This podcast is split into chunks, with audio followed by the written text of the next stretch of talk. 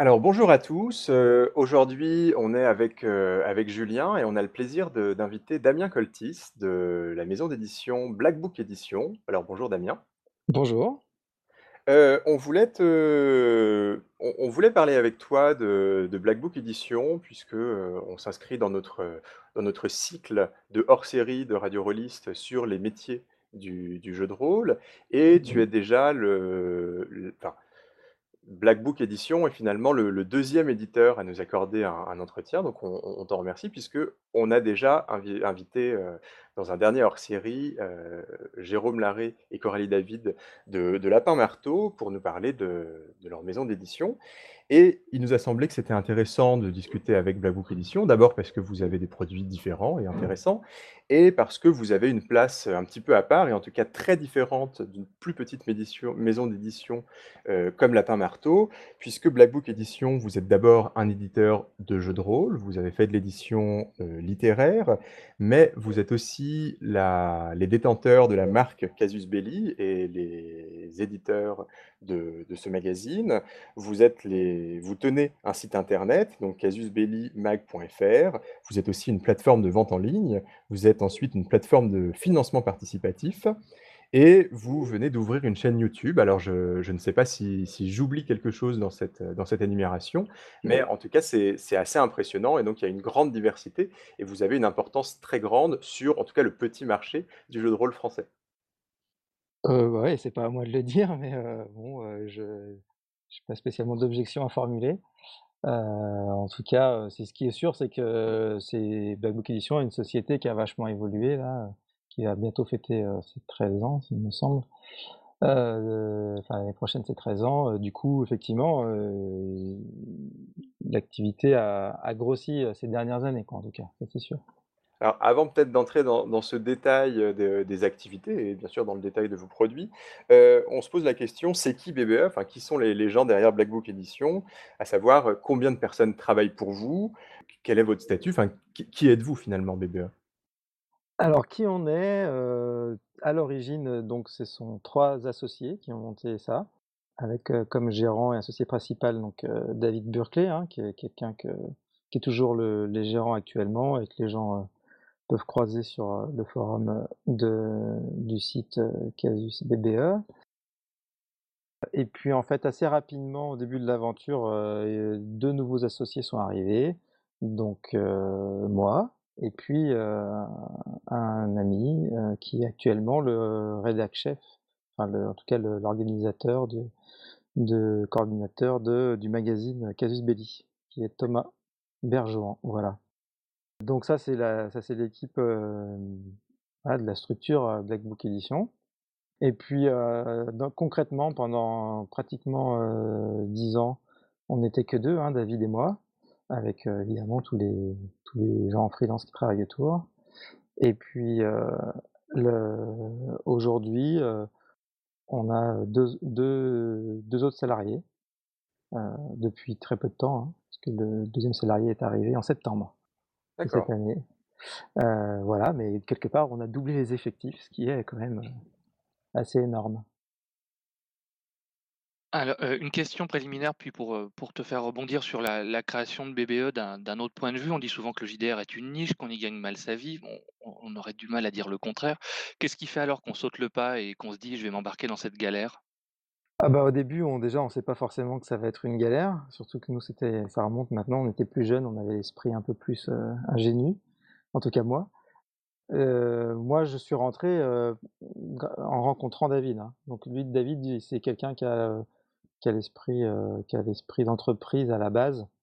Heu, donc je pense que c'est ça qui a lui, pour lui, c'était un déclic naturel, je dirais, comme, heu, plein d'entrepre d'entrepreneurs qui voilà, soit qui connaissent ça dans leur famille, enfin bref, qui ont cette facilité-là à se lancer dans ce genre de projet et puis, heu, pour moi, c'était simplement, c'était simplement la passion, et puis c'était simplement la passion, hein, donc heu, le fait d'avoir rencontré David, lui étant en difficulté sur un projet qui était Midnight, qui avait un problème de traduction.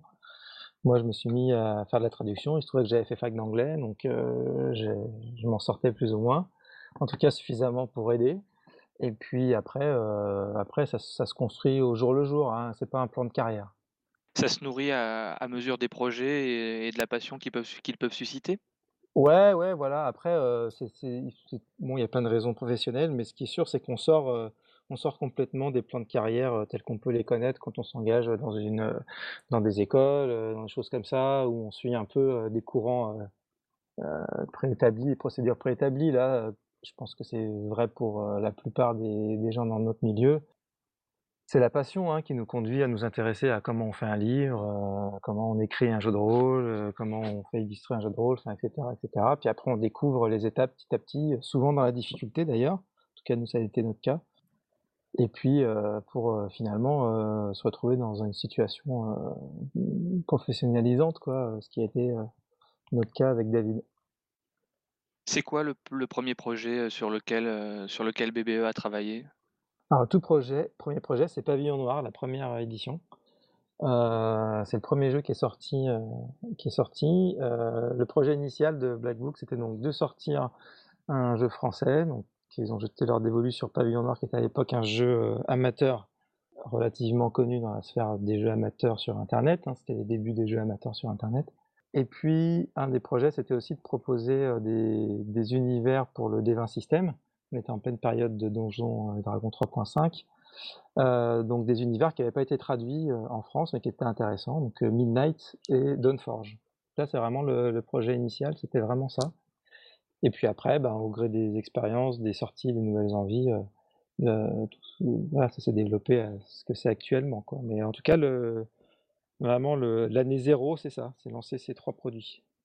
Oui, donc il y a 13 ans, vous aviez pas en tête que vous alliez, doubler vos effectifs, et Non. Non, non, mais c'est pas ouais, j'i j'imagine que bon, Da David étant là vraiment lui depuis le début, moi je suis arrivé vraiment, sur l'année l'année 1, heu, je pense qu'il avait doute des idées, en tête, dont il m'en dont il m'en m'a pas forcément reparlé après, peut-être des plans plus définis, mais le choc avec la réalité, nous a fait, après, vivre, quand même très au jour le jour par rapport à tous tous les projets. C'est encore le cas? Vous vivez encore au jour le jour ou vous avez l'impression Heu, d'être ouais, non, alors il se trouve que depuis 3 ans, on commence à avoir des projets, voilà, heu, qui sont, heu, qui sont à plus long terme, hein, comme, enfin de toute manière, c'est l'arrivée du du financement participatif qui nous a permis de de d'entrevoir les choses différemment. C'est intéressant parce que le alors on y reviendra en un petit peu plus tard, mais le le financement participatif était déjà au cœur de la vision de l'éditeur de de Lapin-Marteau et pour, heu, pour Jérôme et Coralie, on sentait que ça avait permis de nouvelles choses et que c'était central dans leur vision de la commercialisation du du jeu de rôle aujourd'hui, heu, en France. D'autant qu'ils se sont lancés avec ça, hein, c'est-à-dire, heu, leur leur 1er projet, il me semble, c'est Ryuutama et que et que c'est, c'est lancé sur le financement participatif. Alors que nous, on l'a le financement participatif, c'est un phénomène qui est arrivé, heu, quand nous quand on était déjà éditeur depuis de nombreuses années, mais par contre on a tout de suite, heu, senti, heu, l'intérêt de la chose, sans dire qu'on imaginait à quel point ce serait ça deviendrait vital pour, pour notre milieu, mais en tout cas, on a tout de suite senti, donc on s'y est mis assez vite, également. Alors, il y a peut-être un petit préalable pour continuer la discussion qu'on pourrait faire, c'est, quelque chose qui est assez, mystérieux, je pense et qui pourrait permettre de remettre en perspective le financement participatif. Est-ce que tu pourrais nous expliquer c'est quoi la chaîne d'un jeu, en fait, depuis le moment où l'éditeur commence l'auteur commence à le concevoir jusqu'au moment où il arrive dans les mains du lecteur et du joueur? Alors, moi, vu que je suis enfin, j'ai bien écrit quelque des choses, mais je me place vraiment du point de vue de l'éditeur, donc heu, je vais pas vous expliquer comment un auteur, fait un jeu.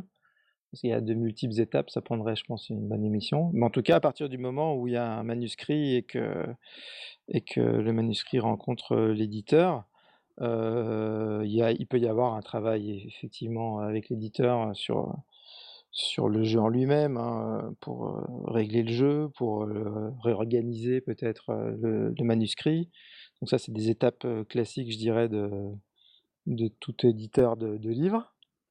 De toute façon, c'est que des étapes, classiques d'éditeur de livres, hein.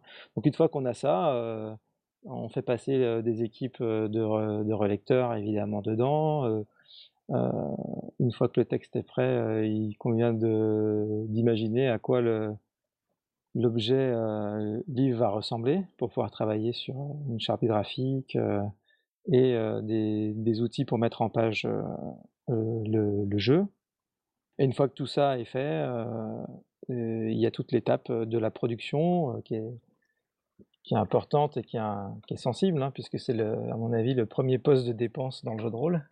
Et donc, voilà, le travail avec les imprimeurs pour arriver à avoir l'objet qu'on, souhaite obtenir. Et puis enfin, la dernière partie, c'est celle de, celle de la, promotion de l'ouvrage hein, pour qu'il rencontre son public. Et ça, c'est une partie qu'on oublie souvent dans l'éditeur parce que on peut on peut penser que l'éditeur finalement, les, auteurs en ont pas besoin, mais en fait, ils ont, à mon sens, ils ont un intérêt à travailler avec, avec un éditeur, enfin deux intérêts à, travailler avec un éditeur. Le premier, donc, l'éventuel travail euh, qui est capable de faire euh, l'éditeur euh, sur le manuscrit et puis l'objet tel qu'il ressemblera, enfin sur le jeu en lui-même. Et puis le deuxième, qui est à mon avis très important aussi, c'est-à-dire faire rencontrer le jeu au public. Et ça, c'est un travail de, on pourrait dire de marketing, etc. Hein. Moi, je dis pas négativement parce qu'on est dans un milieu de passionnés, donc on, on essaye de faire partager la passion qu'on a pour un jeu un supplément. Donc c'est pas, on n'est pas obligé comme dans le marketing classique de raconter des cracks et de mentir aux gens. donc ça, c'est ce qui est assez agréable euh, en tant qu'être humain qui est obligé de travailler dans une pour gagner sa vie. Euh, mais, euh, mais ça, c'est voilà, un truc qui, me paraît important et qu'on oublie euh, souvent. Est-ce qu'il y a une spécificité dans le milieu du jeu de rôle sur le travail sur le manuscrit? À savoir, est-ce qu'il y a une logique de test, il y a une logique de, de technique ludique? Est-ce que vous testez par exemple les jeux qui vous sont, qui vous sont envoyés? Alors, les jeux qui nous sont envoyés, en général, on nous envoie surtout des, des comment dire, on nous envoie pas des jeux complets, on nous envoie des projets. Après, bon, nous on n'est pas les mieux placés dans le sens où quand même en tant que sur les projets vraiment euh, pur projet création VF, oui. on commence tout juste en fait et encore ça se passe à travers le magazine à vraiment produire du contenu de création qui sort de, jeux qui ont déjà été entre guillemets créés dans le passé. Parce qu'avant on avait Polaris, Pavillon Noir, c'est des jeux qui existaient avant que Black Book naisse en fait. Donc on n'était pas vraiment dans cette configuration là de travail sur un nouveau jeu. Là maintenant, en, général, ce qui se passe, c'est que pour décider si un, jeu a du potentiel nous intéresse, en, général, on n'a pas besoin de le tester, au sens où, euh, bah, après euh, présent d'expérience, entre euh, la thématique, le fait de, lire des règles, voilà, on, arrive à avoir un, point de vue euh, suffisamment précis pour pouvoir prendre des décisions. Et après, une fois qu'un jeu est vraiment écrit, euh, la logique des tests, elle dépend, euh, elle dépend, euh, elle dépend pas que d'éditeur, parce qu'en général, c'est l'auteur qui est le plus mis à contribution, c'est-à-dire qu'il a souvent droit à des, remarques de travail en fait de notre part, et puis charge à lui d'effectuer ses tests et d'avancer. Après, il se trouve que nous, on, joue à un moment ou à un autre à tous nos jeux, donc voilà, et quand on joue, on fait des remarques, des remontées mais ça reste, euh, l'auteur reste, chez, en tout cas avec Black Book, l'auteur reste vraiment maître de son, de son jeu et de, ses, la façon dont il, l'affine. Donc il prend en compte nos remarques euh, ou pas, mais euh, ça se passe quand même. Euh. Donc on n'est pas dans un cas comme Wizard of the Coast qui, pour la cinquième édition de Donjons et Dragons, avait pas du tout. fait un gros gros travail de test en fournissant sur Internet des Next et en prenant, enfin, en organisant des playtests, en collectant les retours. C'était pas du tout à l'image euh, l'image marketing euh, de Wizard of the Coast à laquelle je pensais personnellement, c'est-à-dire que ça c'était euh, c'était l'aspect marketing, on, on, fait faire des tests aux gens, mais moi j'ai pas le sentiment que les tests ils aient spécialement réorienté, à mon avis, le, travail que eux faisaient en équipe derrière et qui était totalement différent de ce que moi je vous décrivais avec nos auteurs. C'est-à-dire que eux, ils ont euh, d'énormes contraintes, de nombreuses réunions qui peuvent avoir euh, leur intérêt, mais qui peuvent aussi avoir leurs mauvais aspects. Nous, euh, dans, notre, dans le cadre du marché français qui est beaucoup plus petit, où on est des passionnés, euh, nous, Black Book, on a plutôt vocation à, rendre heureux des auteurs euh, en publiant des jeux qu'on aime. Donc c'est pour ça que je dis qu'on travaille vraiment avec les auteurs euh, dans le sens où on fait remonter nos remarques pour ce qui nous paraît important, mais l'auteur reste vraiment maître de son jeu. le but étant que le jeu corresponde le plus possible à ce qu'il aurait aimé faire à la fin. C'est un travail d'accompagnement, en fait, plus que de commande. Ouais, alors ça, ça commence à nous arriver de faire des, des commandes, mais en fait, c'est toujours, il y a toujours une part de, de, de maîtrise de l'auteur. C'est vraiment l'auteur qui part sur ses idées derrière et qui nous, qui nous propose euh, les choses. Bon, ça, c'est quand on travaille avec des auteurs confirmés hein, sur les commandes, parce que sinon, euh, sinon euh, un auteur qui nous apporte un jeu, si le jeu nous plaît au départ, il nous reste à l'accompagner pour que le jeu soit rendu dans une forme jouable et agréable. Quoi. Donc, en fait, quand il y a beaucoup trop de travail sur un jeu, à Black Book Edition, hein, en général, on ne sollicite pas l'auteur pour faire le jeu on n'est pas en mesure de, de, produire un jeu et surtout on n'a pas nous euh, c'est pas notre façon de faire jusqu'à présent de se dire ah bah il y a une bonne idée mais par contre on change tout. Mmh. S'il y a une bonne idée et qu'on doit tout changer, ben en fait on le fait pas. Par rapport à ce que tu nous disais du travail d'éditeur, en fait, il y a une distinction euh, dans les pays anglo-saxons qui n'existe pas en France entre deux métiers d'éditeur. D'éditeur, celui d'editor qui va faire le travail avec l'auteur, le retravail du texte, des choses comme ça, et celui de publisher qui va s'occuper des aspects euh, marketing, euh, etc. Donc c'est assez intéressant de voir, de voir que ça, revient de, dans votre expérience aussi, cette, distinction entre les métiers qu'on a tendance un peu à oublier pour donner une image un peu monolithique de l'éditeur Ouais, bah, disons que l'éditeur, il prend en charge plein d'aspects différents, quoi. Mais en fait, quand on les décompose, il y a tous ces aspects-là, ouais. C'est-à-dire que, en fait, bah, forcément, du point de vue de, je me replace du point de vue du, simple lecteur, joueur de l'époque, quand je travaillais pas dans Black Book, on s'imagine que quand on voit le jeu, on observe le livre, on se dit bon bah voilà, il y a un texte, puis il y a une mise en une mise en place graphique, quoi. Mais en fait, non, il y a aussi une production physique, euh, la gestion de la production physique, euh, des aspects qui nous échappent parfois sur, euh, sur la conception du texte, et puis surtout, qu'est-ce qui a fait que j'ai acheté l'ouvrage? Je ne l'ai pas acheté par hasard, en fait. donc, soit je l'ai vu dans une boutique, soit j'en ai entendu parler, soit j'ai eu des retours dessus. Et donc ça, en fait, tout ça, ça fait partie du travail de l'éditeur. Mais c'est un peu invisible. Or, c'est une part importante. Donc là, on, on parle notamment de la part euh, marketing. Alors quelque chose qui va avec, sans doute, c'est la, distribution et la visibilité en boutique. Tu nous as bien expliqué là ce que, ce que recouvrait le, travail de l'éditeur. Euh, il y a, je crois, maintenant une petite année, était paru euh, dans Cassius Belli un encart disant que était créé Cassius Belli Diffusion, qui était un outil d'accompagnement des jeux en boutique.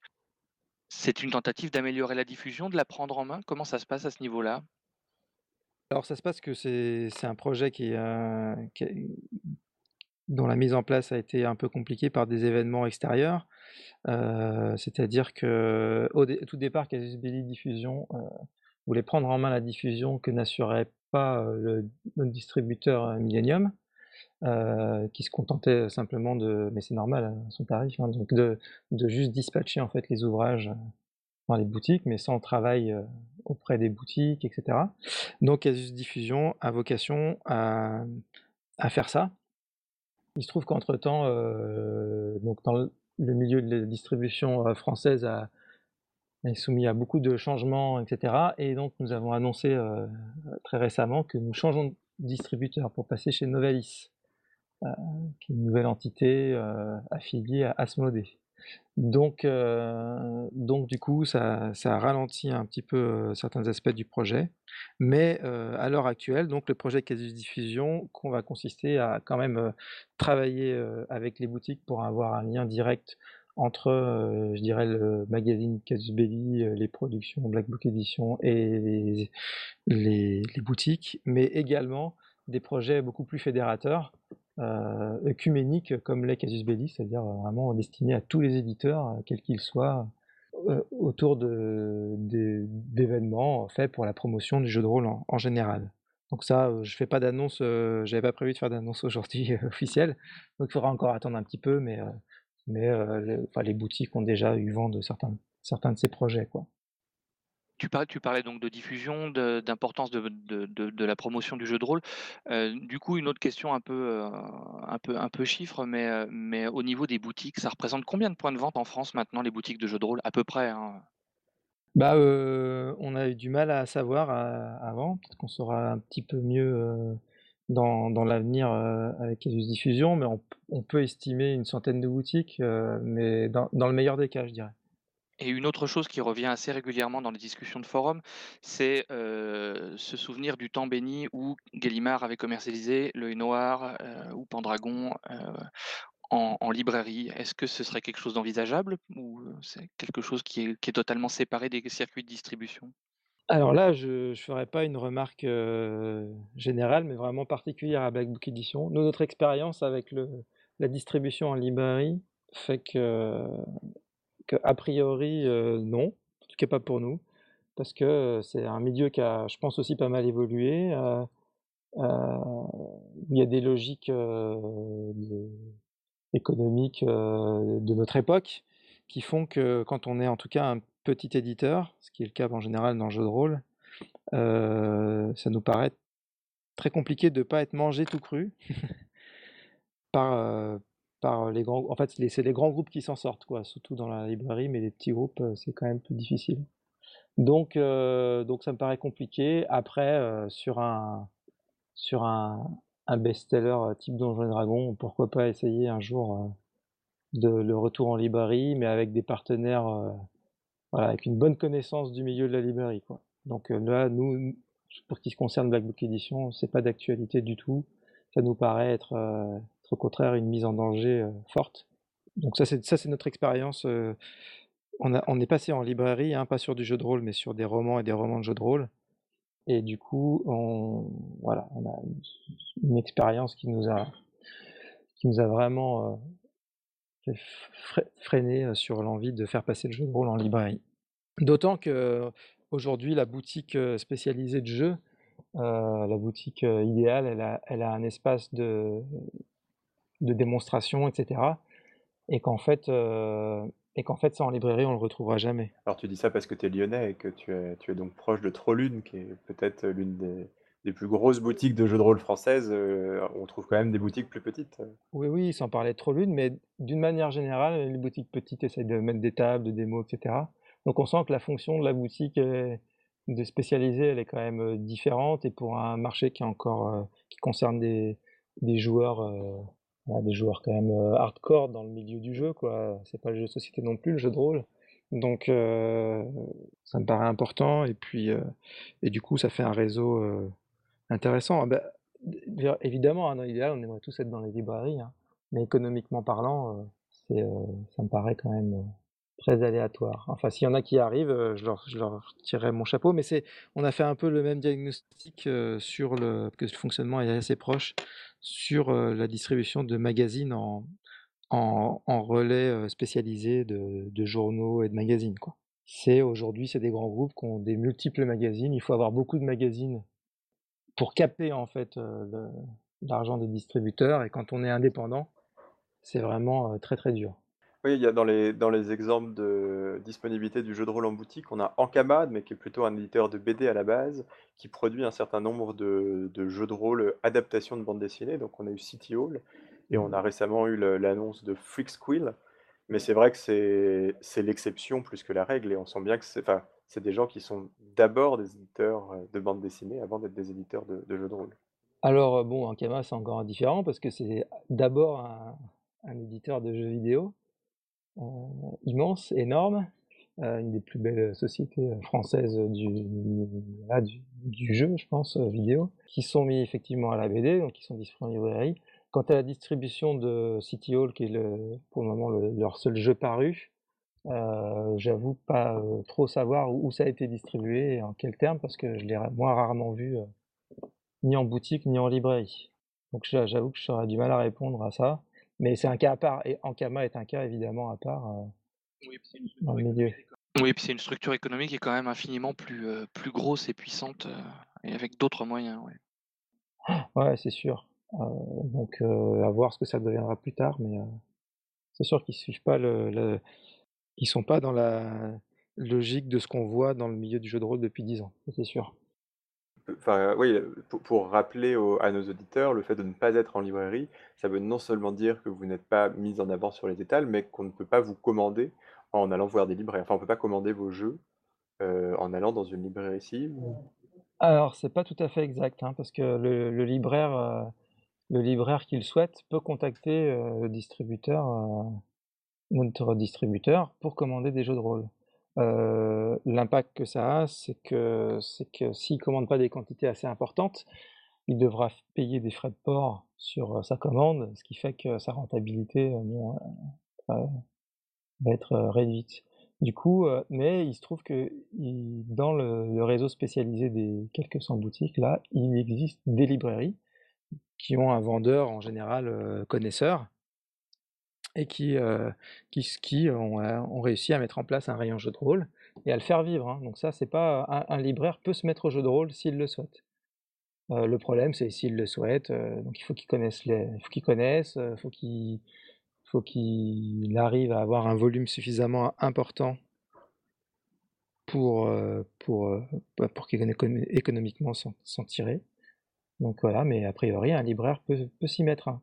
C'est-à-dire que les librairies ne sont pas forcées de fonctionner qu'avec un seul réseau de distribution, hein, donc heu, c'est vrai qu'il y a une façon de faire majeure dans le livre qui est le système des retours, mais dans le jeu de rôle, c'est un système sans retour, mais les il y a plein de libraires qui foncti qui fonctionnent sans retour avec, par exemple, des auteurs locaux, par exemple, ou des éditeurs locaux.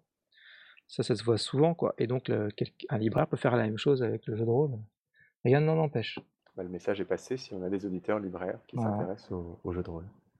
Sans sans vouloir faire de pub, on a même un centre culturel, heu, Leclerc, hein, qui, heu, d'une certaine ville qui, heu, qui a un rayon jeux de rôle et qui entretient, sans problème, quoi. Mais parce qu'il connaît les produits, il a réussi à capter, des des clients dans sa dans sa région et voilà. Donc c'est possible. Alors, une question qu'on avait envie de poser et c'est c'est la question que qu'on pose rarement, mais qu'on a, je pense, tous envie de poser, c'est la question de l'argent dans le milieu du jeu de rôle. Heu, le magazine Dissident avait fait un numéro spécial qui s'appelait qui s'appelait «Trouver objet caché» en parlant de la de l'argent dans le jeu de rôle et on serait intéressés de d'avoir une idée de Peu éventuellement de ce que de ce que vous a enfin, ce que vous arrivez à gagner vous, mais aussi quels sont enfin, qu'est-ce qu'on peut gagner, en s'impliquant, enfin, en travaillant en freelance, heu, à BBE? Qu'est-ce que et combien, heu, cela pourrait coûter pour un professionnel d'avoir, recours à vos services? Donc, tu nous as dit que vous étiez une, maintenant depuis 3 ans une, entreprise plus stable que disons il y a 13 ans. Est-ce que ça te dérangerait de nous donner une idée du du niveau de revenu qu'un partenaire de BBA pourrait obtenir, aujourd'hui? Heu, alors en fait, de Black Book Editions, moi je suis celui qui retient pas les chiffres, donc j'ai besoin d'avoir des notes. Donc ce que mais par contre ce que je peux faire, c'est renvoyer tout le monde aux articles, du GIR, donc qui ont été diffusés sur internet, mais qui ont été aussi qui commencent à être reproduits, légèrement remaniés, enfin non, juste mis à jour dans le magazine Casus. Heu, ou, heu, pour ce qui est des contributeurs en tout cas, donc quelqu'un qui veut faire la traduction, de la relecture ou un auteur, heu, où il y a les recommandations du du GIR en termes de de justement de de ce que peut at at attendre au minima comme paiement.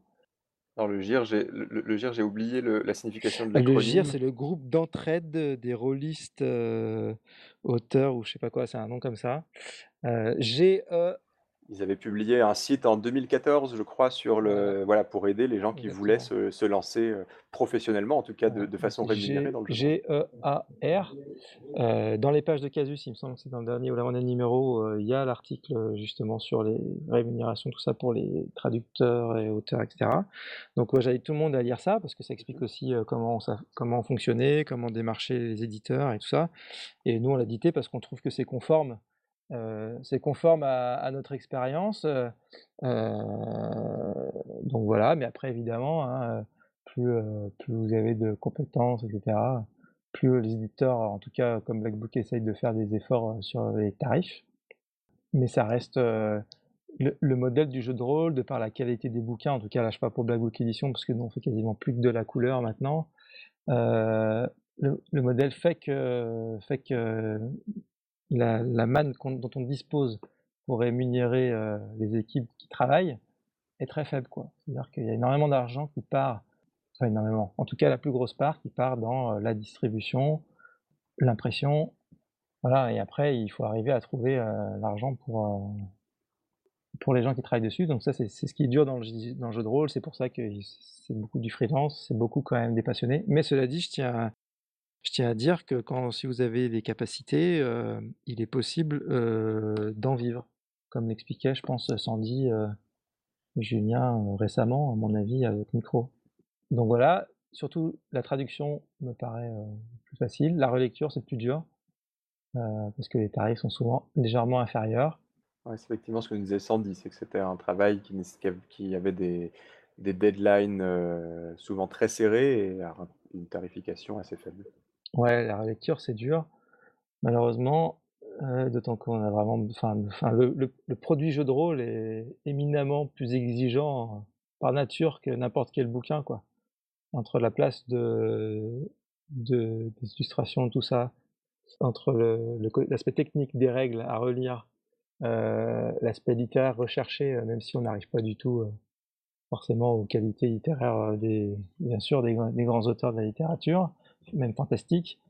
Mais en en par nature, c'est beaucoup plus exigeant qu'un autre livre. Mais bon, heu, donc c'est le le paradoxe, c'est hyper exigeant, heu, mais du coup c'est le poste le moins mieux payé parce qu'en fait on n'arrive pas à le financer, hein. Je pense que les éditeurs n'arrivent pas à le financer à à la hauteur, heu, qu'ils aimeraient pour avoir, l'objet, dont ils rêvent à la fin, la qualité de relecture dont ils rêveraient à la fin.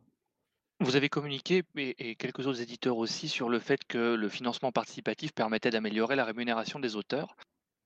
C'est quelque chose qui est difficile à faire comprendre, à au public ou aux acheteurs ça que qu'en fait la qualité du texte, elle a un coût et qu'elle nécessite parfois des investissements qu'ils voient pas forcément eux en tant que lecteurs ou ou joueurs? Bah, c'est difficile ça comme, heu, question quand on se place du point de vue de l'acheteur, joueur, lecteur. C'est qu'en fait, heu, ils sont très différents tous ces gens-là, heu, donc c'est difficile de les mettre dans un seul sac parce qu'en fait, il va y avoir des gens qui vont jamais être choqués par ça. Il va y avoir des gens dont bah, quand ils vont acheter un jeu, c'est leur jeu, ils jouent qu'à celui-là, ils sont pointus, heu, très, très pointus dessus donc ils veulent, ils ils ont un niveau d'exigence qui est beaucoup plus élevé et puis il va y avoir des gens qui sont très bons en français par exemple, puis d'autres qui pensent être très bons mais qui le sont pas du tout. Donc les retours par rapport à ça, ils sont voilà, c'est voilà, c'est vraiment, il y a y y a un niveau en dessous duquel, ça commence à être cata et là c'est un problème et puis il y a un niveau au-dessus duquel, bon, bah, en fait, pour la masse des gens, c'est ça passe. Du coup coup effectivement ça peut être difficile de faire comprendre que, que ça peut être mieux. En fait c'est plus c'est plus plus facile à faire comprendre ça à des gens qui sont très, très pointus sur un jeu et très exigeants sur un jeu, que pour les autres quoi. Mais en même temps les autres ils sont pas non plus, heu, les plus pénibles par rapport à cet enjeu-là. Mais après nous c'est un enjeu, heu, l'enjeu de la rémunération des gens avec qui on travaille, c'est c'est il est il dépend de de la vision de la société quoi. Pour Black Book Éditions, nous les gens avec qui on travaille, la plupart, heu, c'est des gens, avec qui on est amenés à avoir des à entretenir des liens, pratiquement d'amitié quoi, en tout cas, heu, je pense que 75 % des des gens qui travaillent pour nous, heu, sont considérés comme des amis. Donc en fait, on est dans une relation où où nous, heu, dès qu'on peut, on essaye d'améliorer, d'améliorer, notre rémunération pour ces gens-là, avec qui on a des liens autres que juste des liens de économiques quoi. Du coup, une question un peu rhétorique, mais, faire un jeu de rôle, c'est aussi essayer de plaire à un public extrêmement disparate? C'est-à-dire que le milieu des rôlistes qui achètent, des jeux, c'est, un milieu enfin tu as commencé à le commencé à répondre à ça, mais, c'est pas aussi homogène qu'une formule, rapidement torchée?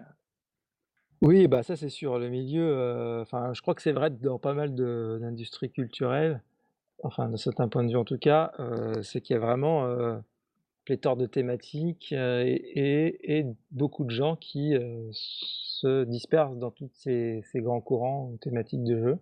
Mais en en en tant que fan de jeux de rôle, nous à Black Book on trouve ça super, parce qu'on est très on fait partie de ces gens-là, enfin nous, heu, mmh, faut pas nous donner d'argent, hein, parce qu'on achète tout. Mais après c'est sûr qu'économiquement parlant, nous on on préférait avoir une énorme locomotive, qui rassemble, la plupart des gens, heu et sur lesquels du coup on pourrait, av avoir beaucoup plus de ressources pour faire de la qualité par exemple. Heu, or c'est très éclaté.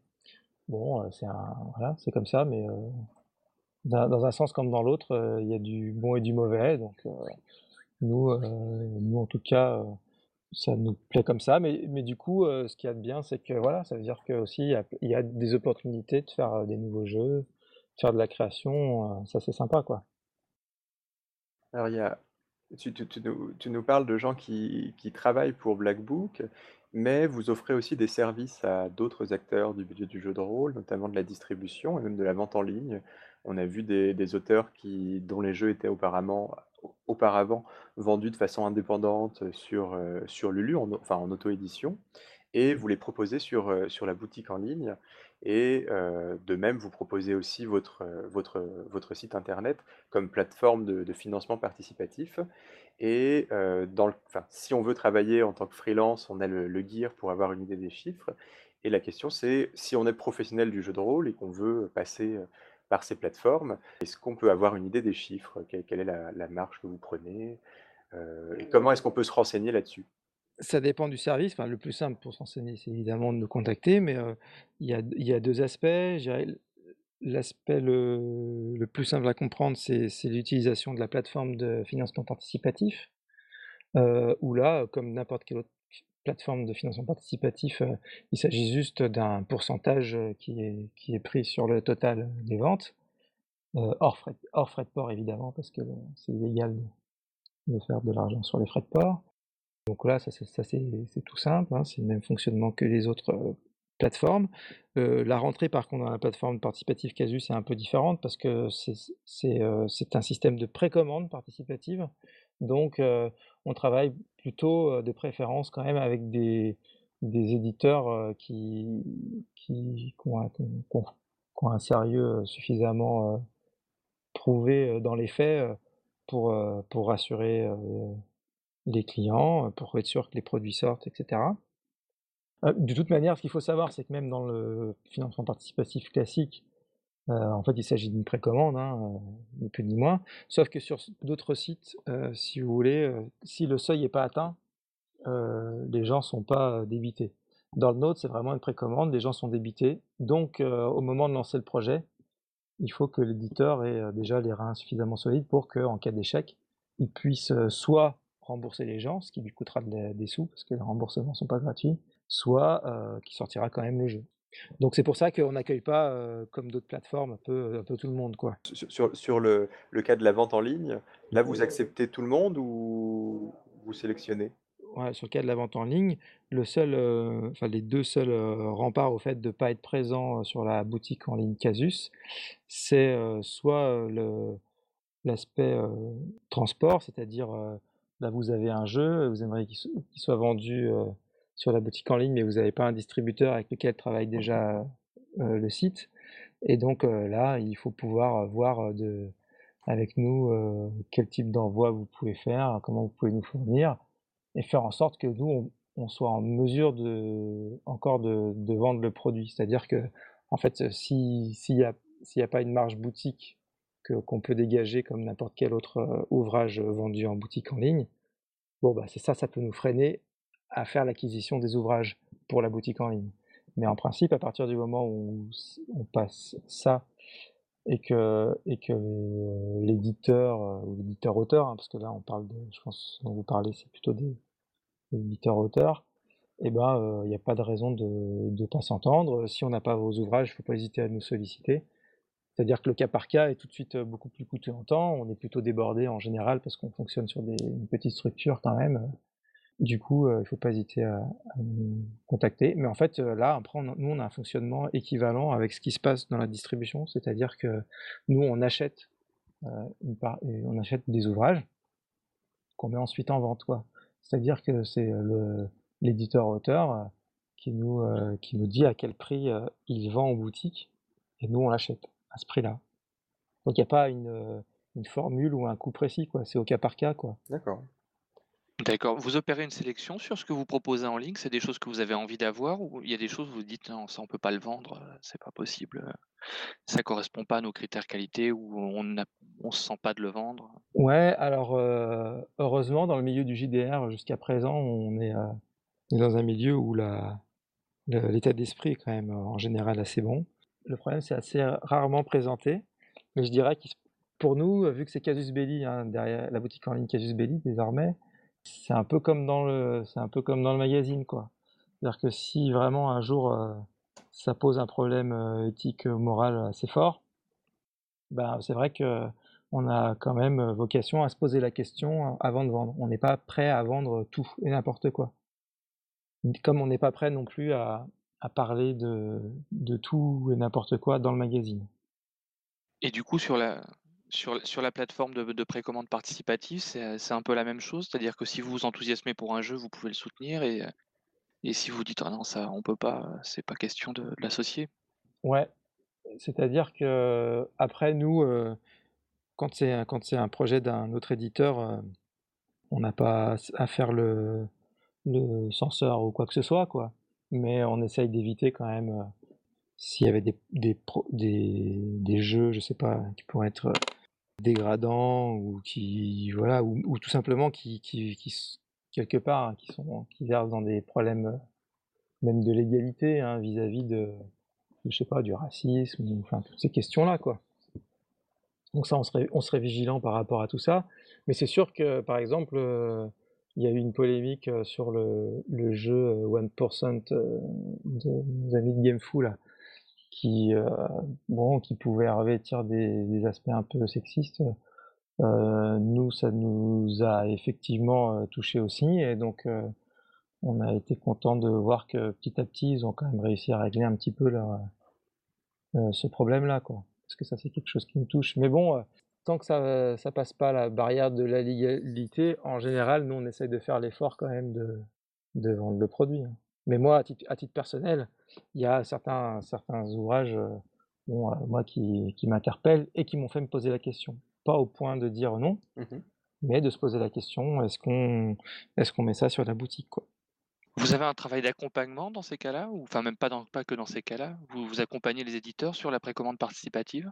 Alors oui, sur la précommande participative, euh, nous, on, bah, de toute façon, on a intérêt à ce que les choses fonctionnent. Euh, du coup, si l'éditeur l'accepte, euh, on instaure un, dialogue avec eux, bah, déjà pour qu'ils se sentent à l'aise avec l'outil, euh, avec la façon de faire, et puis euh, du coup, euh, nous on leur fait un retour sur, par exemple, quand ils préparent leur projet, on leur fait un retour sur le projet pour leur dire ce qu'on en pense, éventuellement leur proposer, leur dire voilà, vous avez peut-être pas remarqué, il y a tel outil, donc si vous voulez faire ça, peut-être faites-le avec cet outil-là plutôt que comme vous l'avez fait, hein, comme vous l'avez imaginé. Voilà, donc il y a vraiment une discussion, euh, mais euh, c'est vraiment que du, du conseil, on va dire. Et ça fait partie intégrante euh, du, du tarif qu'on propose. D'accord, ouais, c'est intégré dans la prestation. Euh, ouais, exactement. Que vous ouais, tout à fait. Oui, puis après, voilà, on est, on est dans une relation humaine avec les éditeurs avec lesquels on travaille. Parce qu'on les connaît, parce qu'on souhaite leur succès quand ils viennent chez nous. D'accord. Alors justement, ouais, pour revenir, chez vous et sur votre production, donc, on l'a dit, en début de d'entretien, vous vous êtes, vous êtes construit sur, sur Midnight et sur, des productions d'Evin, donc sur des sur des traductions venant de l'anglais. Vous avez toujours une, heu, une forte production qui est de la de la VO, enfin en tout cas de enfin, de la traduction, française de Ouais, tout à de fait. productions, heu, étrangères vous avez aussi, enfin quelque chose qu'on a remarqué en regardant, c'est que vous avez principalement des des gammes de jeux de rôle. Enfin, un produit BBE, on pense plutôt à des des gros ouvrages, en format, format format A5, enfin non, format A4, avec, heu, des avec beaucoup avec beaucoup, beaucoup de suppléments. Est-ce que, déjà, est-ce que vous êtes d'accord avec, avec ce constat? Oui, oui, bah, de toute manière, nous, c'est notre culture avec David. Oui. C'est que nous, on, aime, enfin, les jeux qu'on préfère, ça ne nous empêche pas d'aimer les autres, hein, mais les jeux qu'on préfère restent des jeux auxquels on a envie de rester accroché, et donc d'avoir des suppléments, etc., etc. Donc, euh, c'est pas un hasard si on retrouve euh, ça euh, dans tout ce qu'on a édité là ces, ces 13 dernières années. Ce qui n'empêche pas qu'on est friand de... On aime aussi les petits jeux euh, one-shot, etc., mais disons que notre penchant nous a fait nous, nous lancer plutôt dans ces gros jeux-là, qui sont en général en plus euh, les jeux qui ont des suppléments, bon, c'est les- c'est généralement aussi les jeux qui marchent le mieux. Mmh Donc en fait économiquement ça faisait, c'était assez logique pour des gens qui, qui essayent d'en vivre, de se tourner vers les grosses gammes. Ouais, on, se on se dit qu'il y a plus de risques parce qu'il faut peut-être avoir les, reins les reins solides pour euh, traduire Ouais, Pathfinder, ce qui nécessite de, de traduire plein de suppléments. Enfin, c'est, il faut faire du suivi de gamme. ça c'est notre masochisme euh, natu- naturel qui nous a fait faire ça. Euh, on a, enfin, la, la vie de société a été marquée par beaucoup d'années très très difficiles. Bon, bah oui, effectivement, euh, à un moment, c'était, on n'a pas toujours fait les meilleurs choix, peut-être, par rapport à ça. Mais en même temps, euh, d'avoir finalement réussi à s'en tirer quand même. Mhm.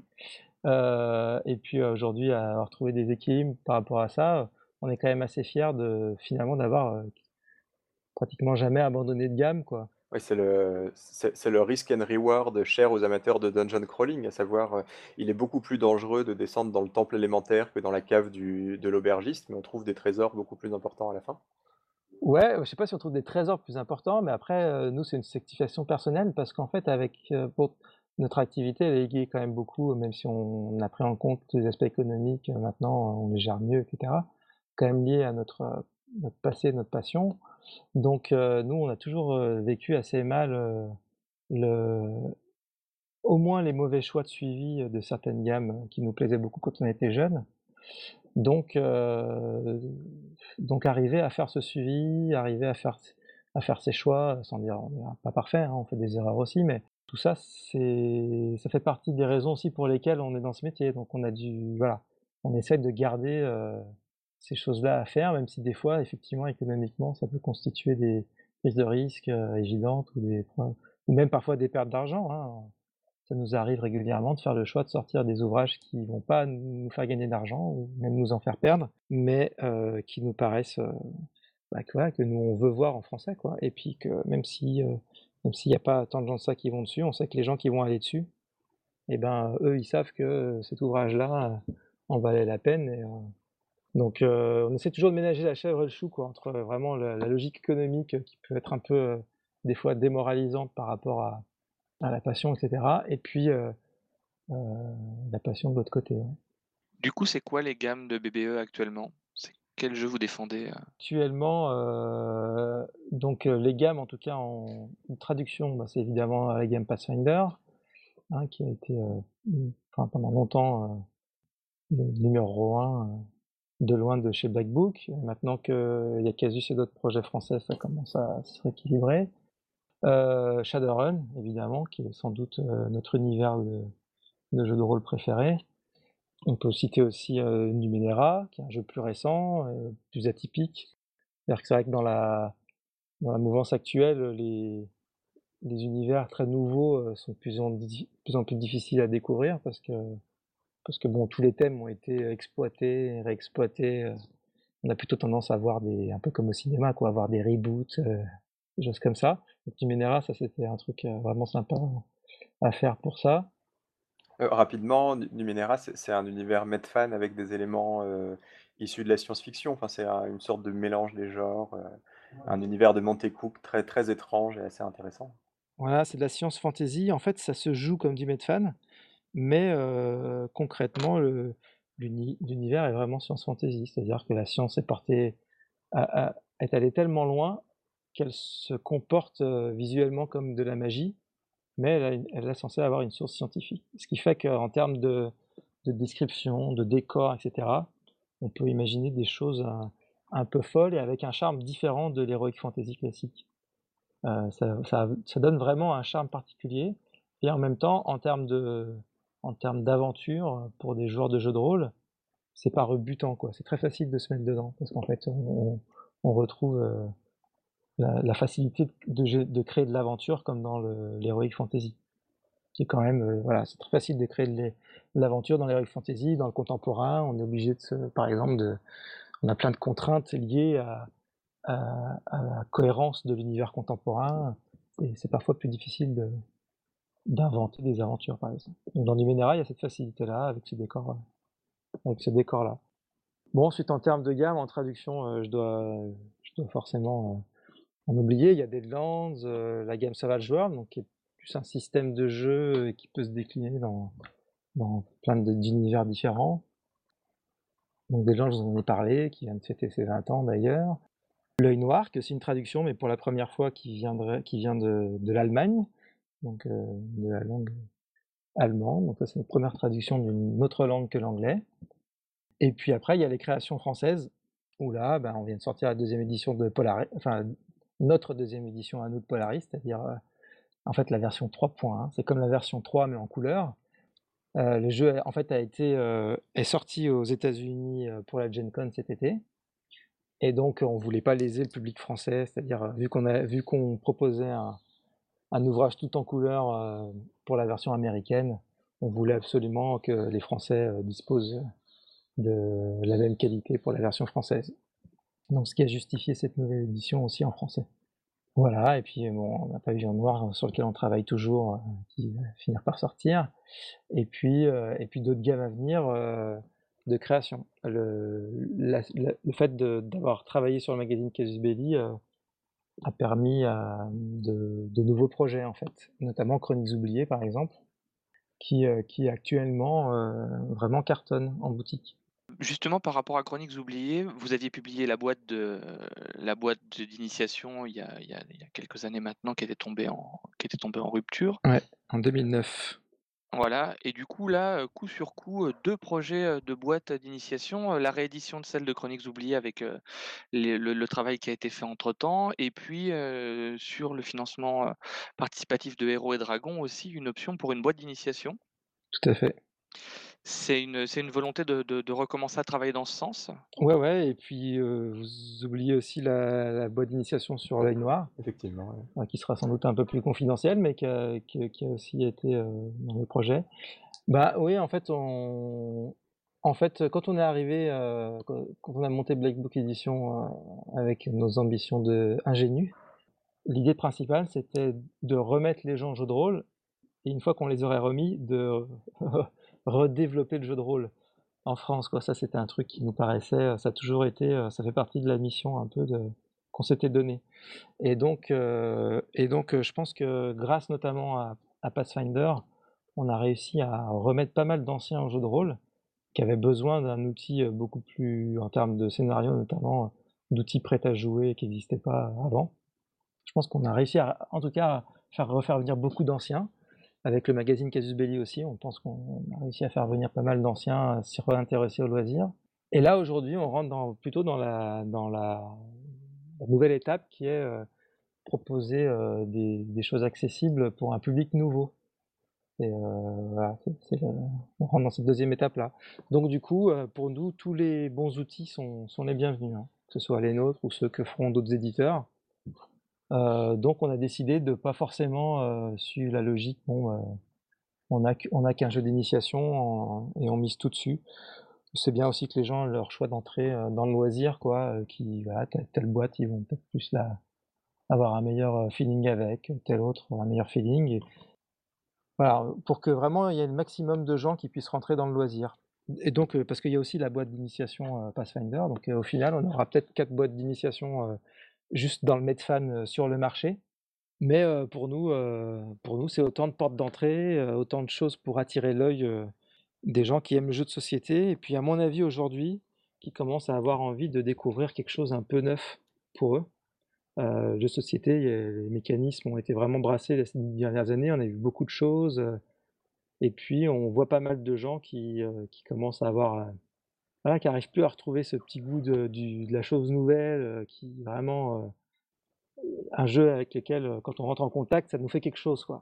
Et ben à mon avis, ces gens-là, ils sont mûrs pour se mettre au jeu de rôle, mais dans une version un peu, un peu simple, facile d'accès, quoi. Ils soient pas obligés directement de jouer pendant des dizaines d'heures. Donc voilà, ces bonnes initiations-là, elles sont faites dans cet esprit-là. Mais à l'heure qu'il est, on ne sait pas si c'est encore une bonne idée. on saura plus tard.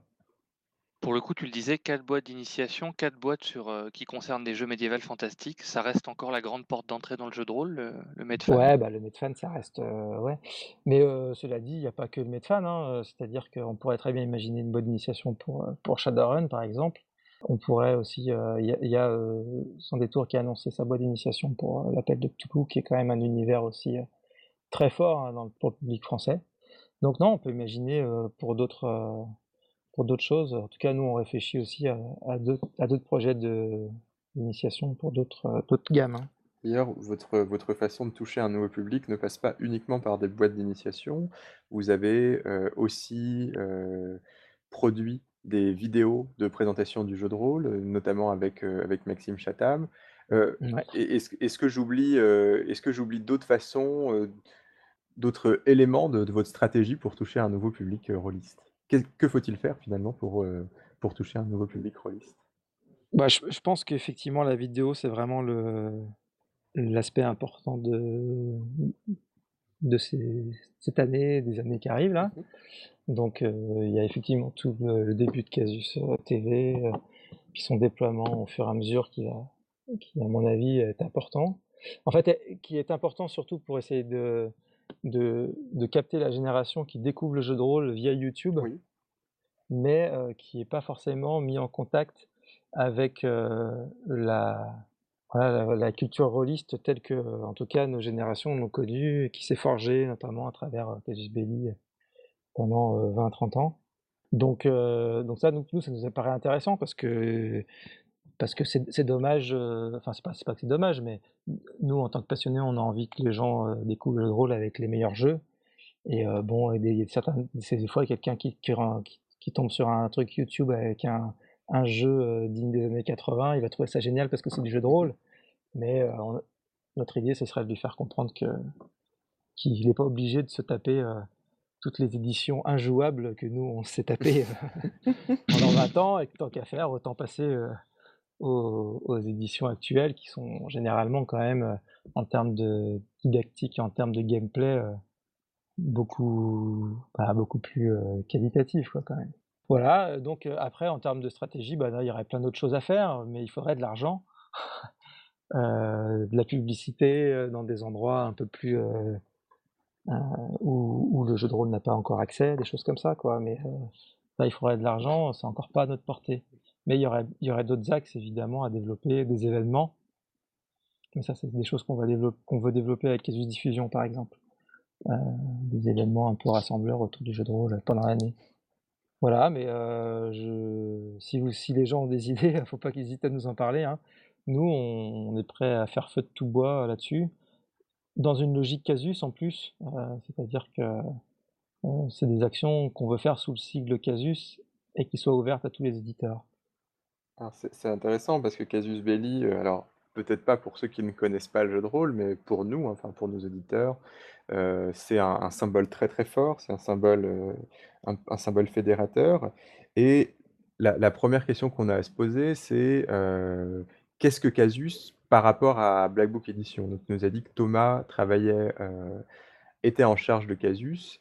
Est-ce qu'on a une entité séparée? Est-ce que la rédaction de de Casus Belli est autonome de Black Book Editions? Alors, heu, en tout cas dans les statuts ou tout ça, enfin bref, vis-à-vis sur l'aspect, heu, économique, heu, non, elle l'est pas, hein. Ça c'est, D'accord. Casus appartient vraiment à Black Book. Après, dans la façon de faire, ça c'est assez assez important pour nous, c'est que nous, dès le début de la reprise du titre Casus, on s'est dit: «Si on fait un magazine propriétaire» Oui. «ça va pas marcher».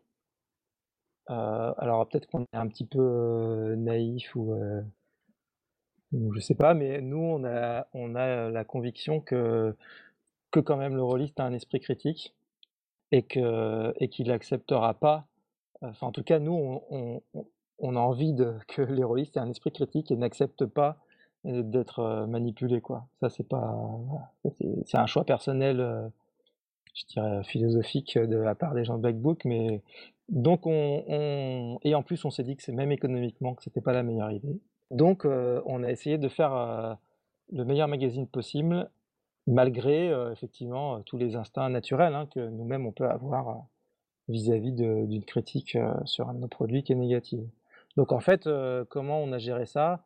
C'est que c'est que nous on a proposé des axes éditoriaux pour faire un magazine de qualité, dans lesquels il y a cette, heu, cette philosophie-là et dans laquelle il y a aussi la façon de découper le magazine, heu heu, ce qu'on veut retrouver dans le magazine et cetera et après la la rédaction, qui est un petit groupe, de de personnes, elle, fonctionne en fait, travaille avec Thomas, qui lui en plus est un peu, plus extérieur sur l'aspect éditorial de Casus au départ Et donc ils travaillent ensemble. Et en fait, nous, on, est, nous, on est appelés à, à trancher sur quand ils ont des questionnements sur des choses et d'autres, ou à trancher sur voilà, il y a trop de pages, lesquelles on décale au prochain numéro. Mais il faut savoir que moi ou David, on lit le magazine une fois qu'il est maquetté, juste avant d'être envoyé aux, aux, abonnés.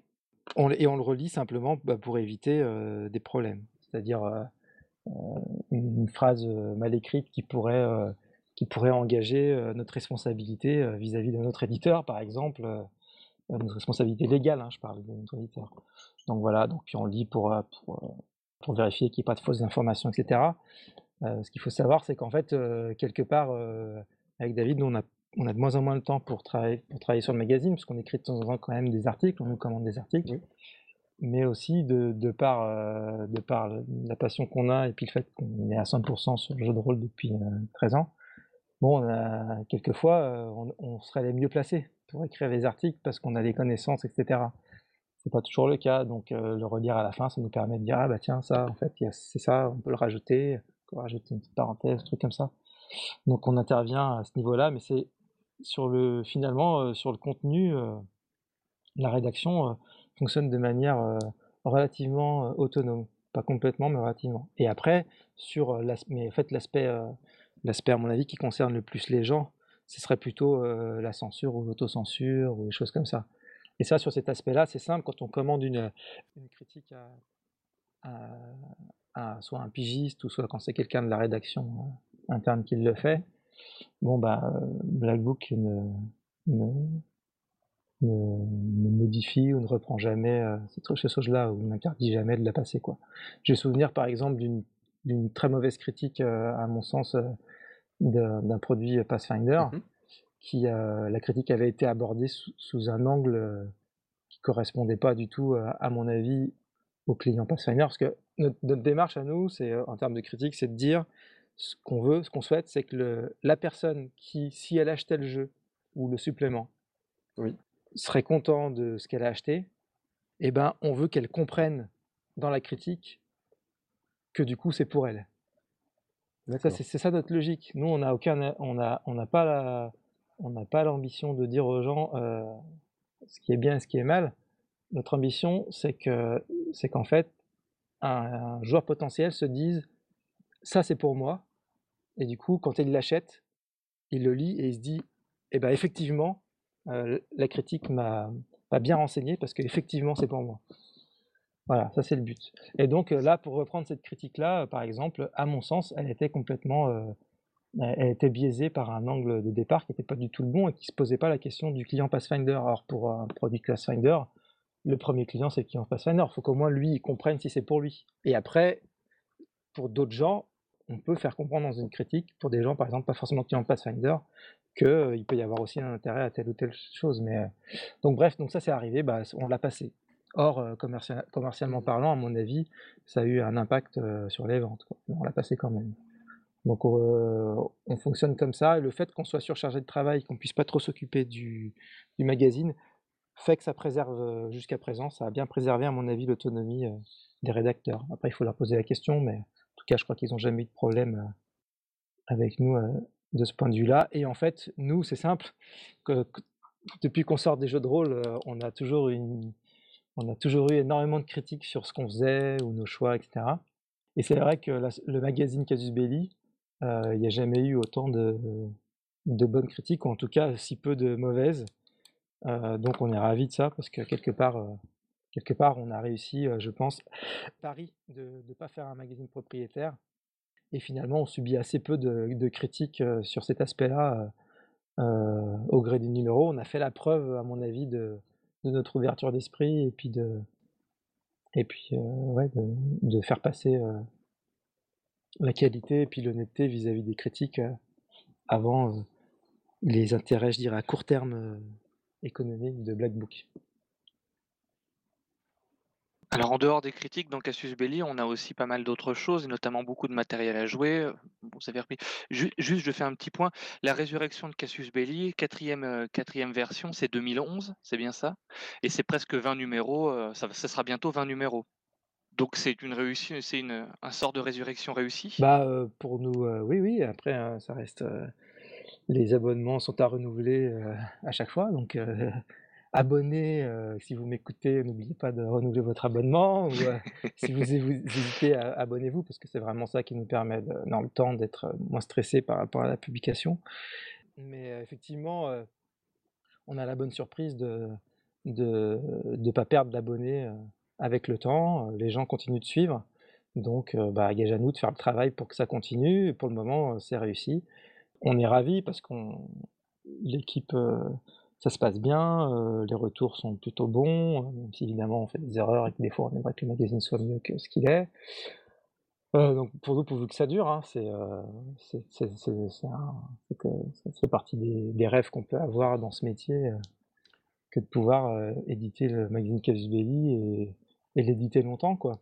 Donc par contre, un des choix qu'on a fait justement pour que le magazine soit pérenne, c'est donc de pas passer en kiosque et hem, pourquoi? Parce qu'en restant en en boutique spécialisée, certes, on a moins de chances de faire de l'argent dessus, parce qu'en kiosque, quand on fait vraiment une forte vente, on peut gagner beaucoup. Mais heu, en même temps, heu, s le jour où ça va un peu moins bien, on a aussi, moins de chances de perdre beaucoup d'argent. Donc en termes de pérennité, ça nous paraissait le le meilleur choix, quoi et puis, vu que les gens suivent et qu'on a beaucoup d'abonnés, là, à l'heure actuelle, on est dans une, voilà, on est vraiment dans l'idée de que là, on n'est pas obligé de lancer de nouvelles formules, heu, extra plus pour, heu, sauver le magazine, donc on est content. C'est combien beaucoup pour, heu, Black Book Éditions? Est-ce que tu as une idée à la louche du nombre d'abonnés? Le bah, le nombre d'abonnés, on on l'a on l'avait révélé, je crois dans un des numéros. Il était de 1 300 à l'époque, et en fait, il il est un peu plus élevé à à l'heure actuelle. Donc il faut il faut voir que c'était, beaucoup plus, hein, évidemment dans les années 80. Il y avait je sais pas combien de milliers d'abonnés, heu, c'était une toute autre échelle mais heu heu, pour nous c'est une grosse réussite, quoi. Et pour en revenir au contenu, en en dehors de la partie, heu, de la partie critique, donc il y a il y a toujours le célèbre cahier de scénario. Heu, vous avez développé beaucoup de matériel pour Chroniques oubliées, d'abord fantasy, puis, heu, puis, contemporaine, puis, puis, space op ces ces derniers temps. On voit apparaître de nouvelles choses et de nouvelles voix. Alors je vais parler d'un récit véridique, à Ouais. à la place de Steve puisqu'il a cosigné le le truc, mais c'était une, c'était une expérience un peu un peu nouvelle de publier ce type de jeu dans Casus Belli? Ouais, tout à fait. En fait, d'une manière générale, on, heu, vu que vu qu'on on tourne quand même sur des moyens, pas très élevés pour faire le magazine on n'arrive pas toujours à faire tout ce qu'on veut et une des choses qu'on voulait, c'est quand même traiter un peu, les jeux de rôle, narrativistes, même les plus éloignés du jeu de rôle. Donc on n'a pas toujours réussi dans chaque numéro à traiter, loin de là.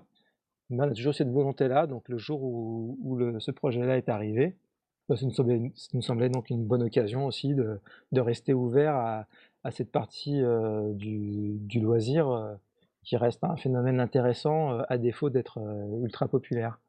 Mais donc nous, on est assez ouverts, heu, à tout ce qui est tout ce qui reste quand même lié au jeu de rôle, même si c'est pas, du jeu de rôle pur. Voilà, on avait publié, quelques pages du on a eu l'occasion de publier quelques pages, heu, de la BD Pathfinder, par exemple, dans le magazine. Bon, bah, on était ravis, quoi, on trouve ça ça sympa que ça déborde aussi, heu, le jeu de rôle sur, heu, d'autres, types d'activités, ludiques ou non. Et en ter en termes de de jeux, donc vous avez proposé aussi Détroit de Cédric Ferrand et là, la publication a commencé de Magistrat et Manigance. C'est un c'est une volonté que vous souhaitez poursuivre ça, de proposer, heu, du jeu dans des formats un peu étonnants, heu, dans Casus? Ouais, tout à fait, comme je disais, heu, avec David, notre, priorité, ça a toujours été les grosses gammes, les gros jeux. Mais par contre, on a toujours, aimé aussi, les jeux plus confidentiels, heu, one shot et cetera.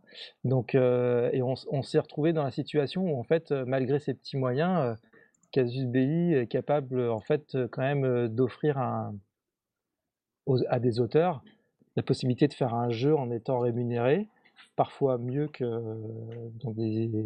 chez chez un tout petit éditeur. Du coup, de pouvoir proposer aussi une maquette, voilà, même parfois couleur, on l'a pas fait tout le temps, mais voilà, heu, avec un certain travail dessus. Donc c'est une bonne opportunité avec, de rencontrer le public aussi parce qu'il y a beaucoup de lecteurs. Donc on s'est retrouvé dans la situation où, où, à la fois nous ça nous plaisait et en plus ben, c'est une façon aussi d'encourager les auteurs à produire parce que c'est quand même difficile d'aller au bout d'un jeu. Et donc voilà, avec Casus, il y a l'assurance quand même de trouver un petit peu d'argent pour. Donc ça permet aussi de se lancer de manière plus sereine parfois dans la création. Parce que c'est pas, pas facile de, passer du temps comme ça à créer un jeu.